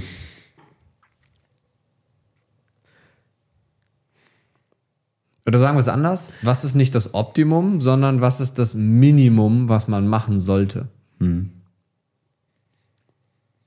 Ich versuche einen Weg zu finden, wie ich diese Frage so beantworten kann, ohne ein ähm, ja, ohne eine zu krasse Generalisierung zu machen, weil die Frage nach dem Optimum ist natürlich immer ähm, schwierig und gerade weil wir es mit einem menschlichen Wesen zu tun haben, der so komplex ist, das ist halt immer wieder die Diskussion in unserem Bereich. Ne? Es kommt drauf an und so weiter. Ähm, ich würde mich mal an das Konzept des BPS-Modells ähm, orientieren. BPS, was ist das? Biopsychosoziales Modell. Mhm. Ja. Und demnach unter, unter diesem Dach sagen, dass wir regelmäßig etwas für unseren Körper tun sollten und ja, Bio, mhm. alles, was für unsere ja. Physis da ist. Und das bedeutet natürlich den Intake. Ähm, jetzt erstmal Fokus auf das, was, was, wir, was wir reinbringen. Natürlich ist die Ernährung da etwas, natürlich ist ne, all diese ganzen Faktoren, aber ich beschäftige mich jetzt erstmal mit dem Thema der Bewegung. Bewegung regelmäßig, einfach jeden Tag etwas. Wenn wir wirklich von dem Minimum ausgehen, jeden Tag etwas, dass nicht dein Alltag so aussieht, Bett, Frühstückstisch, Auto, Schreibtisch, Mittagstisch, Schreibtisch, Auto, Abendbrottisch, Couch, Bett. Das ist eine Sache, die ich schon mal im ersten Buch aufgeschrieben habe. Wenn das die ganze Zeit so aussieht und deine einzige Bewegung zwischen diesen Orten ist und immer mit einer Funktion in Verbindung steht. Ich gehe jetzt dahin, um zu essen. Ich gehe jetzt dahin, um zu schlafen. Ich gehe jetzt dahin, um irgendwo anders hinzufahren. Ich gehe jetzt dahin, um XYZ. Dass die Bewegung immer nur in Bezug auf eine Zweckerfüllung ist und nicht um sich zu bewegen, ich bewege mich, um mich zu bewegen, dann sollte davon mehr in den Alltag integriert werden. Und es kann sein, ich bewege mich jetzt, um mich zu bewegen. Ich mache Krafttraining. Ich gehe laufen. Ich gehe spazieren. Egal was, selbst wenn es nur spazieren ist. Gibt auch wieder viele tolle Studien. Alles wunderbar, alles schön gesund. Und in dieser ganzen Zeit, wo wir alle nicht rausgehen durften, wo wir dann rausgegangen sind, eben weil es die einzige Bewegung war, ist jeder voll der Fan von Spazierengehen geworden. Oh Wunder! Ja, wenn du den Menschen auf einmal sagst, du darfst das eine nicht, und dann auf einmal nur noch das zur Verfügung steht, hm, interessant. Dann psychisch, sowohl sich Das ist eine interessante Aufgabe, weil ich versuche jetzt gerade eben nicht in diesen Boxen zu denken, du solltest zehn Minuten meditieren und da ist die perfekte Morgenroutine und bläh. Sondern halt irgendwo Prinzipien mal äh, anzusprechen, wo es wirklich nur um die Prinzipien geht. Psyche ist für mich dann sowohl Zeit zu haben, um über Dinge nachzudenken, und zwar fokussiert nachzudenken, als auch Zeit zu haben, wo genauso wie Bewegung um zu bewegen, wo du Raum hast, um nicht denken zu müssen. Also spezifisch für einen Fall. Es sind immer noch genügend Gedanken da, kennen wir alle. Und immer noch Sachen, Einfälle oder sonstiges. Aber nur Raum zu haben für Expansion, irgendwas, was da ist und nicht die Direktion auf einen gewissen Kanal, auf einen gewissen Gedankengang oder sonstiges. Und das letzte ist halt Bio, ne? Biopsycho, sozial, das das soziale Umfeld. Auch da wieder regelmäßig. Ich sag regelmäßig, was auch immer für dich regelmäßig ist. Ja? Aber regelmäßig heißt irgendwo einem Rhythmus folgend. Und Rhythmus ist das, wie unser Tag, unser Leben, unser Körper funktioniert. Alles folgt einem bestimmten Rhythmus. Und oftmals haben wir Probleme, wenn wir aus einem gewissen Rhythmus rausfallen oder wenn Dinge eben nicht in einem gewissen Rhythmus laufen. Und wenn jemand die ganze Zeit nur arbeitet und immer nur mit, mit, mit den Leuten zu tun hat, die er auf der Arbeit trifft, dann ist das auch wieder kein wirklicher Rhythmus. Das ist ein Extrem. Wie ich am Anfang des Podcasts das extreme Beispiel der Ernährung angesprochen habe. Und diese ganze Diskussion rund um, was ist das Optimum, das Beste, das Perfekte, was ist diese perfekte Diet und der perfekte Trainingsplan und bla bla bla bla, das ist, finde ich, Optimieren am falschen Ende. Das ist dieses Optimieren zum Optimierungszweck. Weil über den Optimierungszweck, wer der Beste ist im Optimieren, können wir uns dann wieder vergleichen. Aber was ist, wenn auf einmal kein Vergleich mehr da ist?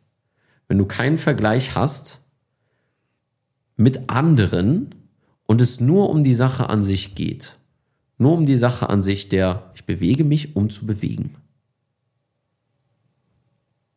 Das Simpelste davon ist, ja, wenn wir das noch weiter reduzieren, den Gedanken ist, dass ich bin, aber auf das wollen wir jetzt erstmal nicht eingehen, ja, aber nur wie weit das gehen kann, okay, von äh, ich bin der Sportler, der fünfmal in der Woche zum Training geht, macht genau diesen Trainingsplan und ist so deep in seinen Excel-Spreadsheets und lässt sich, lässt sein Verhalten davon zu, äh, lässt sein Verhalten davon bestimmen, bis hin zu, ich bin einfach. Ja, ähm, gibt alle möglichen Richtungen. Soziales Umfeld hatte ich gerade angesprochen, sich regelmäßig mit Menschen zu treffen und miteinander Zeit zu verbringen. Egal in welchem Kontext. Es gibt da auch wieder super viele Kontexte. Aber hoffentlich sind das Menschen, die dir ein gutes Gefühl hinterlassen und bei, in, den, in dem Raum, in dem du dich wohlfühlst. Weil wenn es immer nur Arbeit ist und Arbeitskollegen, dann ist es immer nur, okay, Druck und bla und dieses und jenes und ist immer verbunden mit dem Thema Geld verdienen und bla bla bla bla. Aber was, wenn du mal nur Raum schaffst für, und ich bin ein sehr großer Fan von dem Konzept des Raumschaffen. Raum für Bewegung, Raum für Denken und Raum für Zeit mit anderen. Ich nenne das gerne Body, Mind and Soul. Einfach diese, das finde ich ist da so schön zusammengefasst in dieser Kernmessage. Body, Mind and Soul. Regelmäßig was für seinen Körper zu tun in Bezug auf Bewegung. Regelmäßig was sich mit seinen Gedanken, um seine Gedanken zu kümmern und auch irgendwo einen sozialen Aspekt zu haben. Ähm, für diejenigen, die sagen, das klingt mir zu spirituell mit Body, Mind and Soul und das ist für mich zu esoterisch, was auch immer für dich Esoterik oder Spiritualität ist, dann denke gerne Move, Think und Play. Und diese drei Begriffe beinhalten sehr, sehr vieles und du kannst entscheiden, wie du es ausmalst. Und das ist das Schöne, wenn wir auf diese Art und Weise darüber sprechen, weil dann sage ich, ey, das sind diese drei Konzepte und jetzt geh mal hin und mal es aus, wie du Bock hast. Das, was dir gut tun würde. Und was fangen wir damit an? Den Fokus wieder auf uns zu lenken, auf das, was ich möchte, auf das, was mir gut tut. Thema Selbstwirksamkeit. Das ist eine andere Form der Selbstwirksamkeit in Menschen zu wecken. Und deswegen Move, Think, Play, regelmäßig dafür etwas zu tun und Raum dafür zu schaffen. Mhm. Ja, letzten Endes ist es doch ein ganz gutes Optimum, oder nicht? Also, es gibt sowieso ja das Optimum nicht. Das existiert oh, ja. ja eh nicht. Aber grundsätzlich schließt sich damit ja tatsächlich auch so recht schön der Kreis, weil wir ja ganz am Anfang darüber geredet haben, dass diese starren Muster mit einem Body Media und hier Kalorien nach 18 Uhr keine Kohlenhydrate und Co., dass das irgendwo ja nicht so die Lösung ist. Und dass es alles viel mehr natürlich in diesen Bereich reingeht, ich sage auch so schön und so salopp ganz oft, ja, einfach mal mehr nichts machen. Also einfach mal mehr die Zeit nutzen, um nichts zu machen. Also mit nichts machen meine ich jetzt nicht, sich aufs Sofa setzen und Fernsehen zu gucken. Dann, da guckt man ja dann Fernsehen.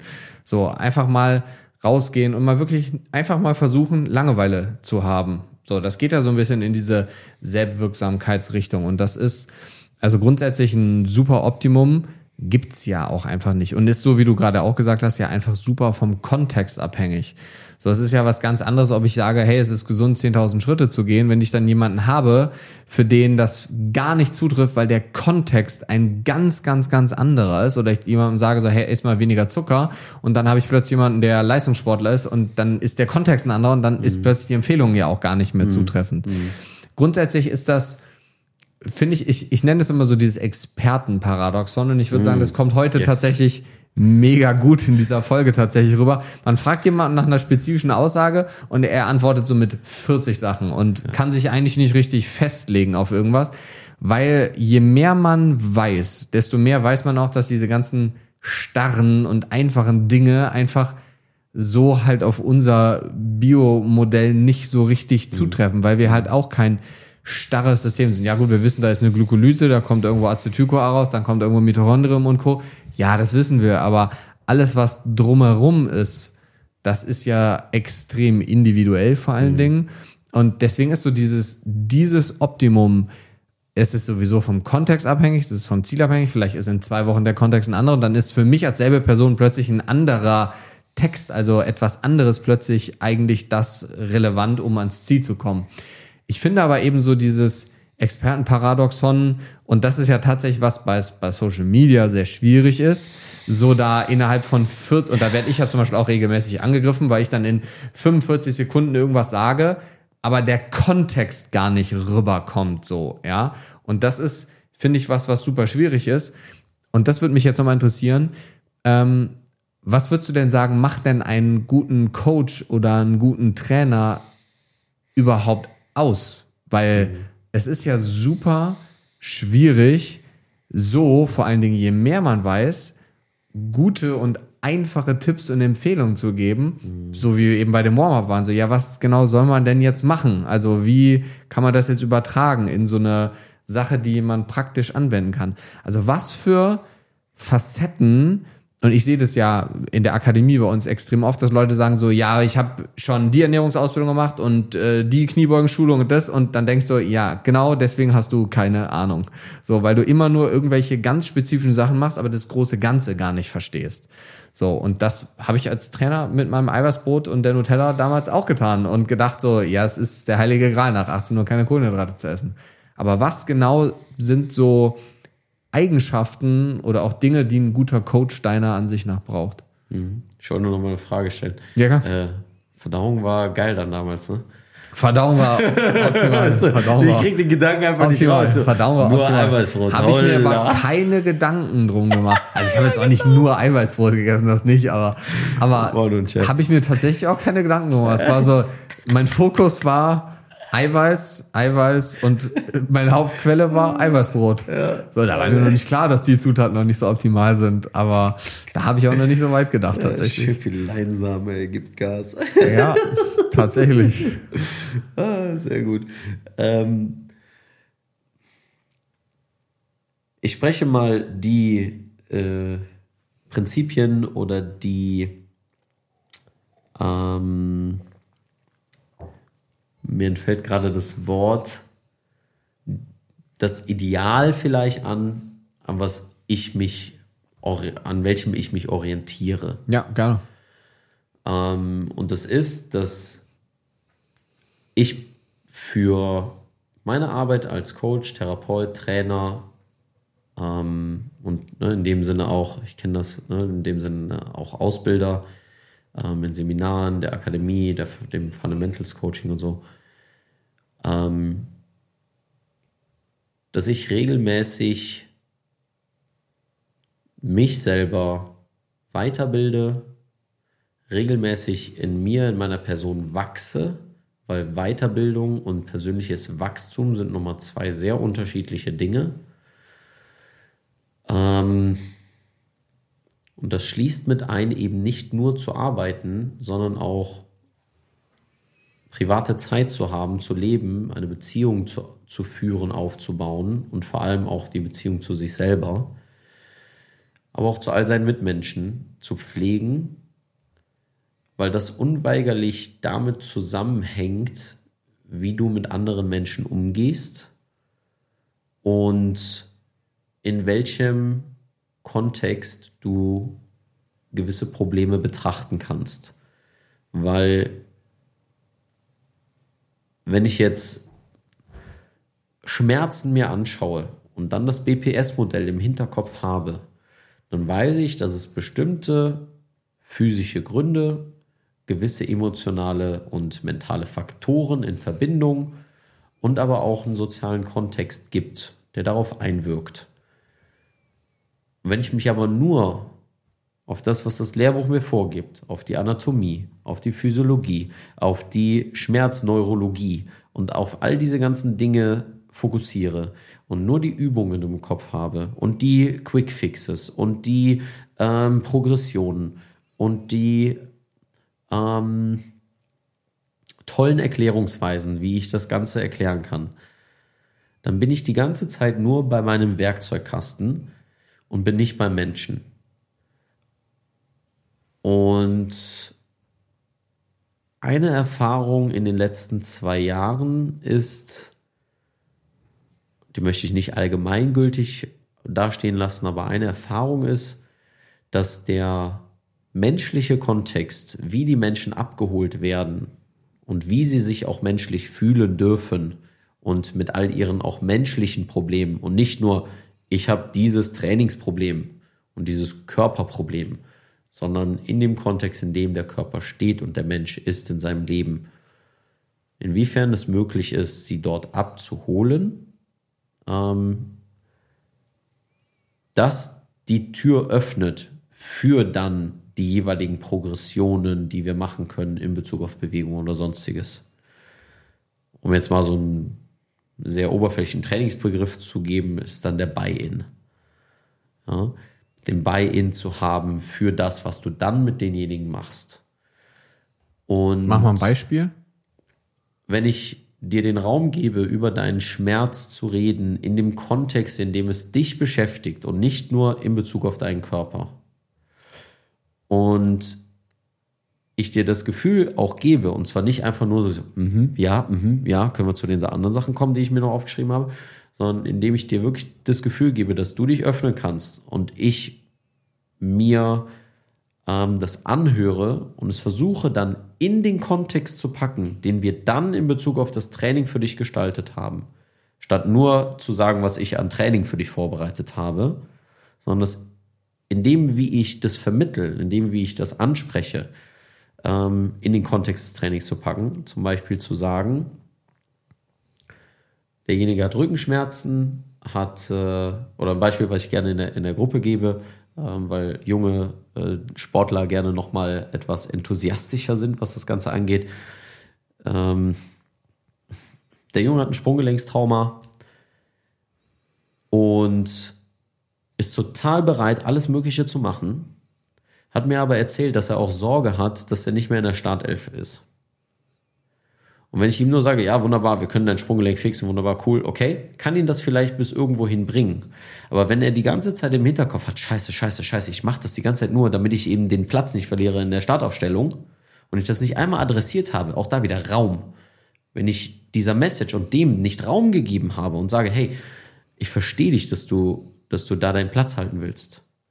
Und ich das vielleicht auch mal acknowledge und auch mal darauf kurz eingehe, dann können wir immer noch zu den Trainingsprogressionen kommen, weil ich dann nämlich sagen kann, hey, pass auf, verstehe ich total gut. Und dann vielleicht auch meine eigene Erfahrung. Ich habe auch mal Fußball gespielt. Mir war es auch total wichtig, immer in der Startelf zu sein. Kann ich super verstehen. Das, wie wir gemeinsam, und ich unterstütze dich da total gerne, aber wie wir, äh, nicht aber, und wie wir gemeinsam daran arbeiten können, ist, dass wir langsam die Belastung steigern und bla bla bla, dann erzähle ich die ganzen Dinge. Wie hört sich das für dich an? Hm, ja, ja, okay. Ach ja, was mir da noch eingefallen ist. Das und das und das und das. Ah, okay, wunderbar, können wir darauf eingehen. Aber ich gehe auf den Menschen ein und ich hole ihn damit ab und ich versuche ähm, in der Art und Weise, wie ich es anspreche und ähm, das, was er anspricht, auch aufzunehmen und vielleicht auch in einen gewissen Kontext zu packen oder nochmal nachzufragen mir auch Zeit zu lassen dafür, dass ich nochmal nachfragen kann. Hey, äh, wie äußert sich das denn? Oder was macht dir denn noch Sorge? Oder ähm, ist das schon mal passiert, dass du nicht in der Startelf warst? Wie hast du dich gefühlt? Und ja, wir sind jetzt nicht in dem Fall äh, Mädchen für alles und ähm, müssen dann auch der Psychodog sein oder sonstiges. Das ist eben genau die Balance, die ich versuche, meinen Leuten in der Monkey Fundamentals ähm, äh, Therapeuten, Trainer, ähm, Ausbildung weiterzugeben, inwiefern wir trotzdem empathisch und offen sind und auch wenn wir zum Beispiel Therapeut sind, der nur 20 Minuten hat, wie wir trotzdem das Fenster öffnen können für so ähm, das empathische Gespräch. Und das ist immer eine, immer ein sehr, sehr großer Balanceakt, aber oftmals ist es erstmal überhaupt zu sagen, hey, das ist auch wichtig. Ist das was, was über Erfahrung kommt oder wie bist du da jetzt quasi hingekommen, dass du mehr und mehr diese Facette mit ins Coaching aufgenommen hast? Mhm.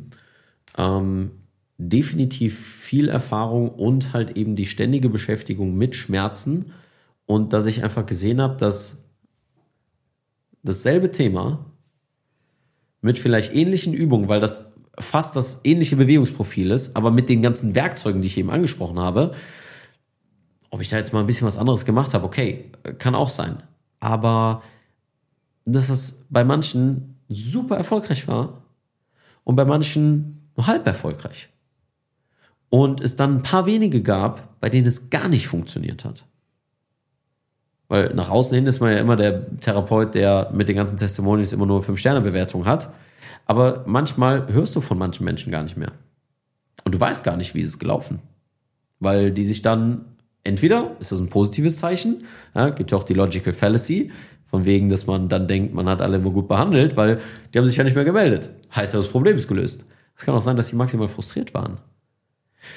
Aber ich habe, weil am Anfang natürlich ich das Unternehmen aufgebaut habe, während ich studiert habe, ähm, und dann ging es halt wirklich um, okay, Problem, Lösung, Problem, Lösung, Problem, Lösung. Ja, die wollen Trainingsplan, wunderbar, alles klar. Hier Übungsprogression, blablabla. Aber da wenig Zeit eben für Coaching, Zuhören, all diese ganzen Geschichten. Und ähm, als ich das Ganze dann beendet hatte, meinen Abschluss hatte und alles, ähm, habe ich dann eben das Coaching weiterentwickelt und ausgebaut und habe gemerkt, okay, warte mal, wenn ich die Leute einfach länger begleite, statt dass sie immer nur vorbeikommen für einen Trainingsplan und ich dann von manchen höre ich, von manchen höre ich nicht. Und manche sagen, hey, war super. Und manche sagen, oh, war okay. Und äh, ich denen dann vielleicht nochmal helfe und so weiter, all diese Sachen, sondern dann mal wirklich über eine Zeit mit den Leuten zusammenarbeite. Und aktuell ist das über mindestens drei Monate, weil alles andere äh, will ich nicht. Will ich nicht, weil ich möchte dir helfen, als Mensch, als Person. Und eben nicht nur das Pflaster für die Wunde sein. Was du nimmst, weil das gerade irgendwie, keine Ahnung, populär ist, du siehst es auf Social Media, sieht irgendwie gut aus und fancy aus und denkst, ja, mache ich mal eben, probiere ich mal eben aus. Ich lade mir mal eben den Trainingsplan runter oder was auch immer. Ja? Das sind alles nur Türöffner dahin, dass du, ich sag mal, in eine Verbindung gehen kannst. Ähm, weil diese menschliche Connection an sich etwas ist, was für nicht nur den Coaching-Erfolg wichtig ist, sondern dafür, dass derjenige, wenn der aus deinem Coaching rausgeht, und das ist Thema guter Coach sein, Thema meine Prämisse, das Ideal, woran ich mich halte, ähm, dass ich demjenigen etwas mitgebe, wovon er sein Leben lang profitieren kann. Ist zwar eine hohe Messlatte, aber das bedeutet, ich muss mich ständig fortbilden, ich muss ständig weiterbilden, ich muss ständig wachsen, ich muss ständig gucken, dass ich meine Systeme optimiere, ständig gucken, dass ich irgendwie diese diese ganzen Dinge verbessere und aber eben nicht zum Verbesserungszweck, zum Optimierungsgedönse oder dass dann mein Social Media mehr wächst, weil ist okay, wenn ich mehr Menschen erreiche, das ist toll, das ist wunderbar. Es geht mir darum, dass diejenigen, die dann im Coaching sind, etwas mitbekommen, wovon sie langfristig profitieren, so wie ich damals im Ido Portal Seminar etwas mitbekommen habe, was mich transformiert hat wo ich gemerkt habe, wow, da ist eine Welt, ich will mehr erfahren. Weil das Begeisterung in mir ausgelöst hat. Und nicht, weil das mir irgendetwas, ein shiny Object äh, war. Ich gesagt habe, oh, that's an attainable goal. Und dann habe ich ein Sixpack und auf einmal empty. Auf einmal nichts mehr da. Sondern dass das irgendwo etwas anstößt oder die Menschen in ihrem Leben, in ihrem Kontext dazu befähigt, die Dinge besser zu machen und in der Tiefe, in die Tiefe zu gehen, in der sie das brauchen. Und letztendlich ist das Coaching und das, was ich mit der Movie Monkey Akademie mache, quasi so der, das soll der Stepping Stone sein dahin, dass diejenigen aus den Bereichen äh, oder in die Bereiche gehen können, in denen sie wirklich wollen, weil das halt so das Fundament dafür da ist. Ja, deswegen heißt es nicht nur Monkey Fundamentals, die Trainer- und Coaching-Ausbildung, äh, sondern halt eben ist auch die Movie Monkey Akademie, weil man sich halt fortbildet für eine gewisse Zeit und eben nicht nur einfach einen Trainingsplan macht, damit du eben Dinge hast, die du langfristig implementieren kannst ist ja tatsächlich auch was, ähm, was einem Coach, und das war bei mir damals ähnlich, ich sage ja auch schon seit irgendwie mehreren Jahren, es ergibt gar keinen Sinn, Einzelstunden zu verkaufen, sondern halt wirklich Ziele zu verkaufen und das, ja. also Gesundheit, Bewegung, Schmerzen, das wirst ja nicht in zwei Stunden los, so. Da muss ja erstmal ein Verständnis für kriegen, um zu verstehen, wie es funktioniert oder was auch die Lösung ist, wie das Ziel aussieht und Co. Und das ist ja auch so ein bisschen die Aufgabe eines Coaches, Trainers, Experten und Co. sein Angebot so zu formen, dass es im Endeffekt ja das Bestmögliche rausholt. Und wenn das halt jemand da nicht kaufen will, weil es drei Monate ihm zu lang ist, ja, mega gut. Das ist ja, und ich glaube, das ist tatsächlich ist was, was, da halt einfach noch Genau, dann ist der da noch nicht. Ne? Und das ist ja auch vollkommen in Ordnung und man wird ja auch nicht jeden abholen, muss man auch gar nicht. Ähm, ich meine, völlig irrelevant, worum es geht. Ähm, es gibt nichts, was jeden abholt auf diesem Planeten und das wird auch nicht so sein und das ist auch vollkommen fein so. Ähm, aber ich glaube schon, dass dieses, ich nenne es jetzt mal so ein ganzheitlicheres Modell einfach, auch was darauf ausgelegt ist, dass man jemanden ein gewisses Grundverständnis aneignet, dass er seine Probleme langfristig selber in Griff behalten kann. So, weil das ist das, was ich nämlich damals auch nie verstanden habe. Also als ganz, ganz, ganz früher Fitnesstrainer, da wurde einem immer vom Fitnessstudio eingebläut, ja, nur so viel machen, dass der in zwei Monaten wiederkommt. Und eigentlich ist ja das Ziel, so viel zu machen, dass derjenige nicht wiederkommt. A patient cured is a customer lost. Ja, genau so. ja, der Beste im Fitnessstudio ist der, der nie kommt. So, ja, aber zahlt. Ja, so, ja, und das ist aber ja im Coaching und Co. Ähm, ist das überhaupt nicht so. Und das war mir jetzt nochmal ganz wichtig, weil wir so ganz viel über dieses ähm, über dieses Thema geredet haben, dass eigentlich gar nicht tatsächlich so klar ist, was jetzt genau die richtige Lösung ist, weil das vom Text, aber auch vom Kontext, also auch ein spannendes Modell, Text-Kontext-Modell, ähm, dass, dass das einfach super, super individuell ist, was wir ja ehrlicherweise auch wissen, was ja jeder auch immer so sagt, aber trotzdem irgendwie jeder so ein bisschen und ich, ich stehe da auch mal so ein bisschen zwischen den Stühlen, weil auf der einen Seite ist so dieses Individualitätsding super wichtig in der Medizin, noch viel, viel, viel wichtiger. Mhm. Ähm, also, also jetzt nicht wichtiger als in der Bewegung, das meine ich nicht, ne? aber es ist super, super wichtig. Aber es ist trotzdem auch wichtig, den Leuten irgendwie so ein paar handfeste Dinge an die Hand zu geben, die sie machen mhm. können. Und das war mir jetzt einfach noch wichtig, am Ende deswegen jetzt über dieses Therapeuten und Thema zu sprechen, damit die Menschen auch einfach merken, es ist nicht so einfach, wie es meistens auf den allerersten Blick scheint. Das ist so, ich habe einen Eisenmangel, ja gut. Da gibt's jetzt 700 Gründe, warum das sein kann. Und es gibt auch 500 Lösungen, die man machen kann. Aber nicht für jeden ist jede Lösung die richtige und auch nicht die gleiche Ursache bei jedem das Ding. Ich habe so eine mir bei Tim Ferriss so eine Sache abgeguckt. Ich habe dem das geklaut. Ähm, der fragt am Ende immer, ob es irgendwas gibt, was dich gerade im Moment mega beschäftigt. Also das mhm. kann auch was ganz anderes sein. Ich habe letztens mit jemandem eine Podcast-Folge aufgenommen. Ich habe mit dem über Knochenstoffwechsel geredet und am Ende fing er an, über den Krieg zu reden. So, gibt's irgendwas, mhm. wo du im Moment sagst, das ist gerade so für die letzten drei, vier Minuten so, das beschäftigt dich gerade mega. Kann auch was sein, was du gestern gelesen hast oder irgendwas, wo du sagst so, boah, das triggert mich gerade total oder damit beschäftige ich mich mega viel gerade. Meine Latteart sieht eher aus wie ein Kuhfleck, als dass ich wirklich ein vernünftiges Herz hinbekomme. Ja, dann, dann, dann würde ich sagen, dann, dann, zeige ich dir jetzt gleich nochmal kurz, wie das geht. Sehr gerne, ja. Aber ja, Kaffee ist tatsächlich ein, ein spannendes Thema. Ich so. mache irgendwas mit der Milch. Äh, die wird häufig noch zu fest. Ich mache die auch noch ein bisschen zu heiß. Also ich bin noch nicht ganz so in der... Ah, aber ich werde mir jetzt so ein äh, bodenlosen Portafilter, Siebträger holen, damit ich auch mal gucken kann, läuft der vernünftig raus, ist die Creme gut, weil von oben sieht die immer gut aus. Ja, das Channeling ich, ist wichtig. Ja, Muss alles richtig getempert das, sein. Ja, und das so. WDT, das will ich auch noch äh, mir holen, das Ding. Mhm. Äh, und wäre schön, wenn ich halt so einen einfachen Temper habe, weil dann äh, ist das Ergebnis immer gleich. Ne? Weißt du, wie du das üben kannst? Latte Art? So. Einfach den, also das Milchkännchen voll machen mit Wasser und dann einen Tropfen, aber wirklich nur einen Tropfen Spüli reinmachen.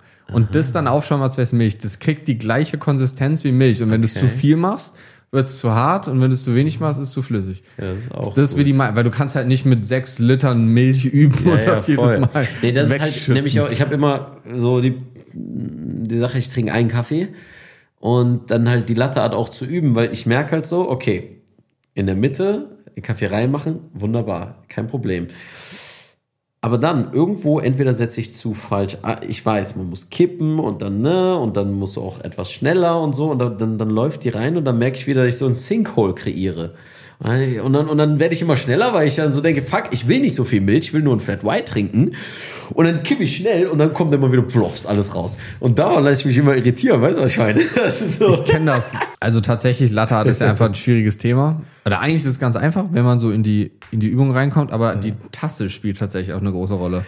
Ja, ja also glaub, was. ein zu kleines Glas. Das kann auch sein. Ich habe teilweise zu große Tassen und dann ist das nämlich auch nicht ganz so einfach. Aber wir machen das jetzt gleich einfach mal. Ähm, Leon, Vielen, vielen Dank für deine Zeit. Erzähl uns mal ganz kurz, wo man dich finden kann. Du hast ja zwischendurch ja. über die Monkey Academy gesprochen. Erzähl mal ganz kurz zwei Minuten dazu. Was ist das? Und ja. ähm, wo kann man dich finden, wenn man sich jetzt mehr Informationen holen möchte? Ja, moviemonkey.de ist definitiv das erste, was da ähm, zum Tragen kommt. Denn da ist alles ganz simpel, schön minimalistisch aufgezeigt, was ich so mache. Ähm, wir haben aktuell zwei Dinge, die wir vor allem angehen Sportlern mit Schmerzen zu helfen, ambitionierten Sportlern, die sagen, hey, ich habe irgendwie da Probleme, ich bekomme das irgendwie nicht ganz richtig, ich habe zwar auch irgendwie Mobility-Übungen gemacht und so weiter, aber mir fehlt da irgendwie ein Rahmen, ähm, dass du mal mindestens über drei Monate eben daran mit Struktur und äh, einem vernünftigen Plan dran arbeitest, aber auch eben regelmäßig Support bekommst. Ja, wir haben einmal pro Woche immer einen Livestream, wo du dann dazu kommen kannst, um deine Fragen zu stellen. Wir haben eine Online-Gruppe und so weiter. Und äh, dazu gehören sind auch die Seminare. Das bedeutet, ich gebe keine extra Seminare mehr, ähm, die dann extern angeboten sind, sondern sind für all diejenigen, die in der Akademie da sind. Und die bieten wir einmal im Quartal an, sind dann in Köln, sodass wir dann dort gemeinsam nochmal trainieren, eben den Raum auch für das Soziale schaffen. Und äh, ein cooles Programm wird da dich erwarten rund um das Thema Bewegung und eben nicht nur Mobility. Mobility, es war so die letzten paar Jahre für mich so das Stigma, äh, aber letztendlich geht es darum, Body, Mind and Soul in Einklang zu bringen, dafür, dass du eben das Fundament dafür bilden kannst, was du langfristig machen möchtest, egal in deinem Sport und das ist egal welchen Sport du machst, Calisthenics, Bodybuilding, Kampfsport, äh, Ringen, Rudern oder Fußball. Ähm, und das ist die, ähm, das Movie Monkey Akademie Coaching und dann gibt es eben noch die Monkey Fundamentals. Das ist eben das Coaching für die Trainer und Therapeuten, die in ihrer Arbeit etwas Struktur bringen wollen, die sich vielleicht auch mal overwhelmed fühlen von den ganzen Sachen, die auf sie einströmen, die ganzen Informationen, die ganzen Dinge, die sie von den Leuten bekommen. Ähm, und es geht weniger darum, dass du jetzt diese Behandlungsmethode lernst, sondern dafür, dass du einen Raum auch für äh, mit anderen Therapeuten und Trainern hast, wo du dich regelmäßig austauschen kannst und äh, da eben deinen Leuten besser helfen kannst, dadurch, dass du gelassener bist, äh, dass du mehr Zeit auch für dich hast und für dein Training, denn oftmals liegt es an der Struktur und dem System, wie man die Dinge angeht und das ist das, was wir im Monkey Fundamentals Coaching machen. Und natürlich gibt es halt Social Media, ja, da ist ganz, ganz viel, aber da sind wir ganz viel am Experimentieren gerade. Natürlich aktuell viel Shortform, aber gehen wir ein bisschen um Keks. Ähm, so. Äh, deswegen, da wird es bald wieder Langform-Content geben auf YouTube und so weiter. Und äh, ist alles in der Entwicklung, alles dynamisch. Ja, perfekt. Mega. Super Abschlusswort. Ich danke dir viel, vielmals für deine Zeit. Und ähm, ich würde sagen, bis zum nächsten Mal. Keep moving, sehr sexy und so.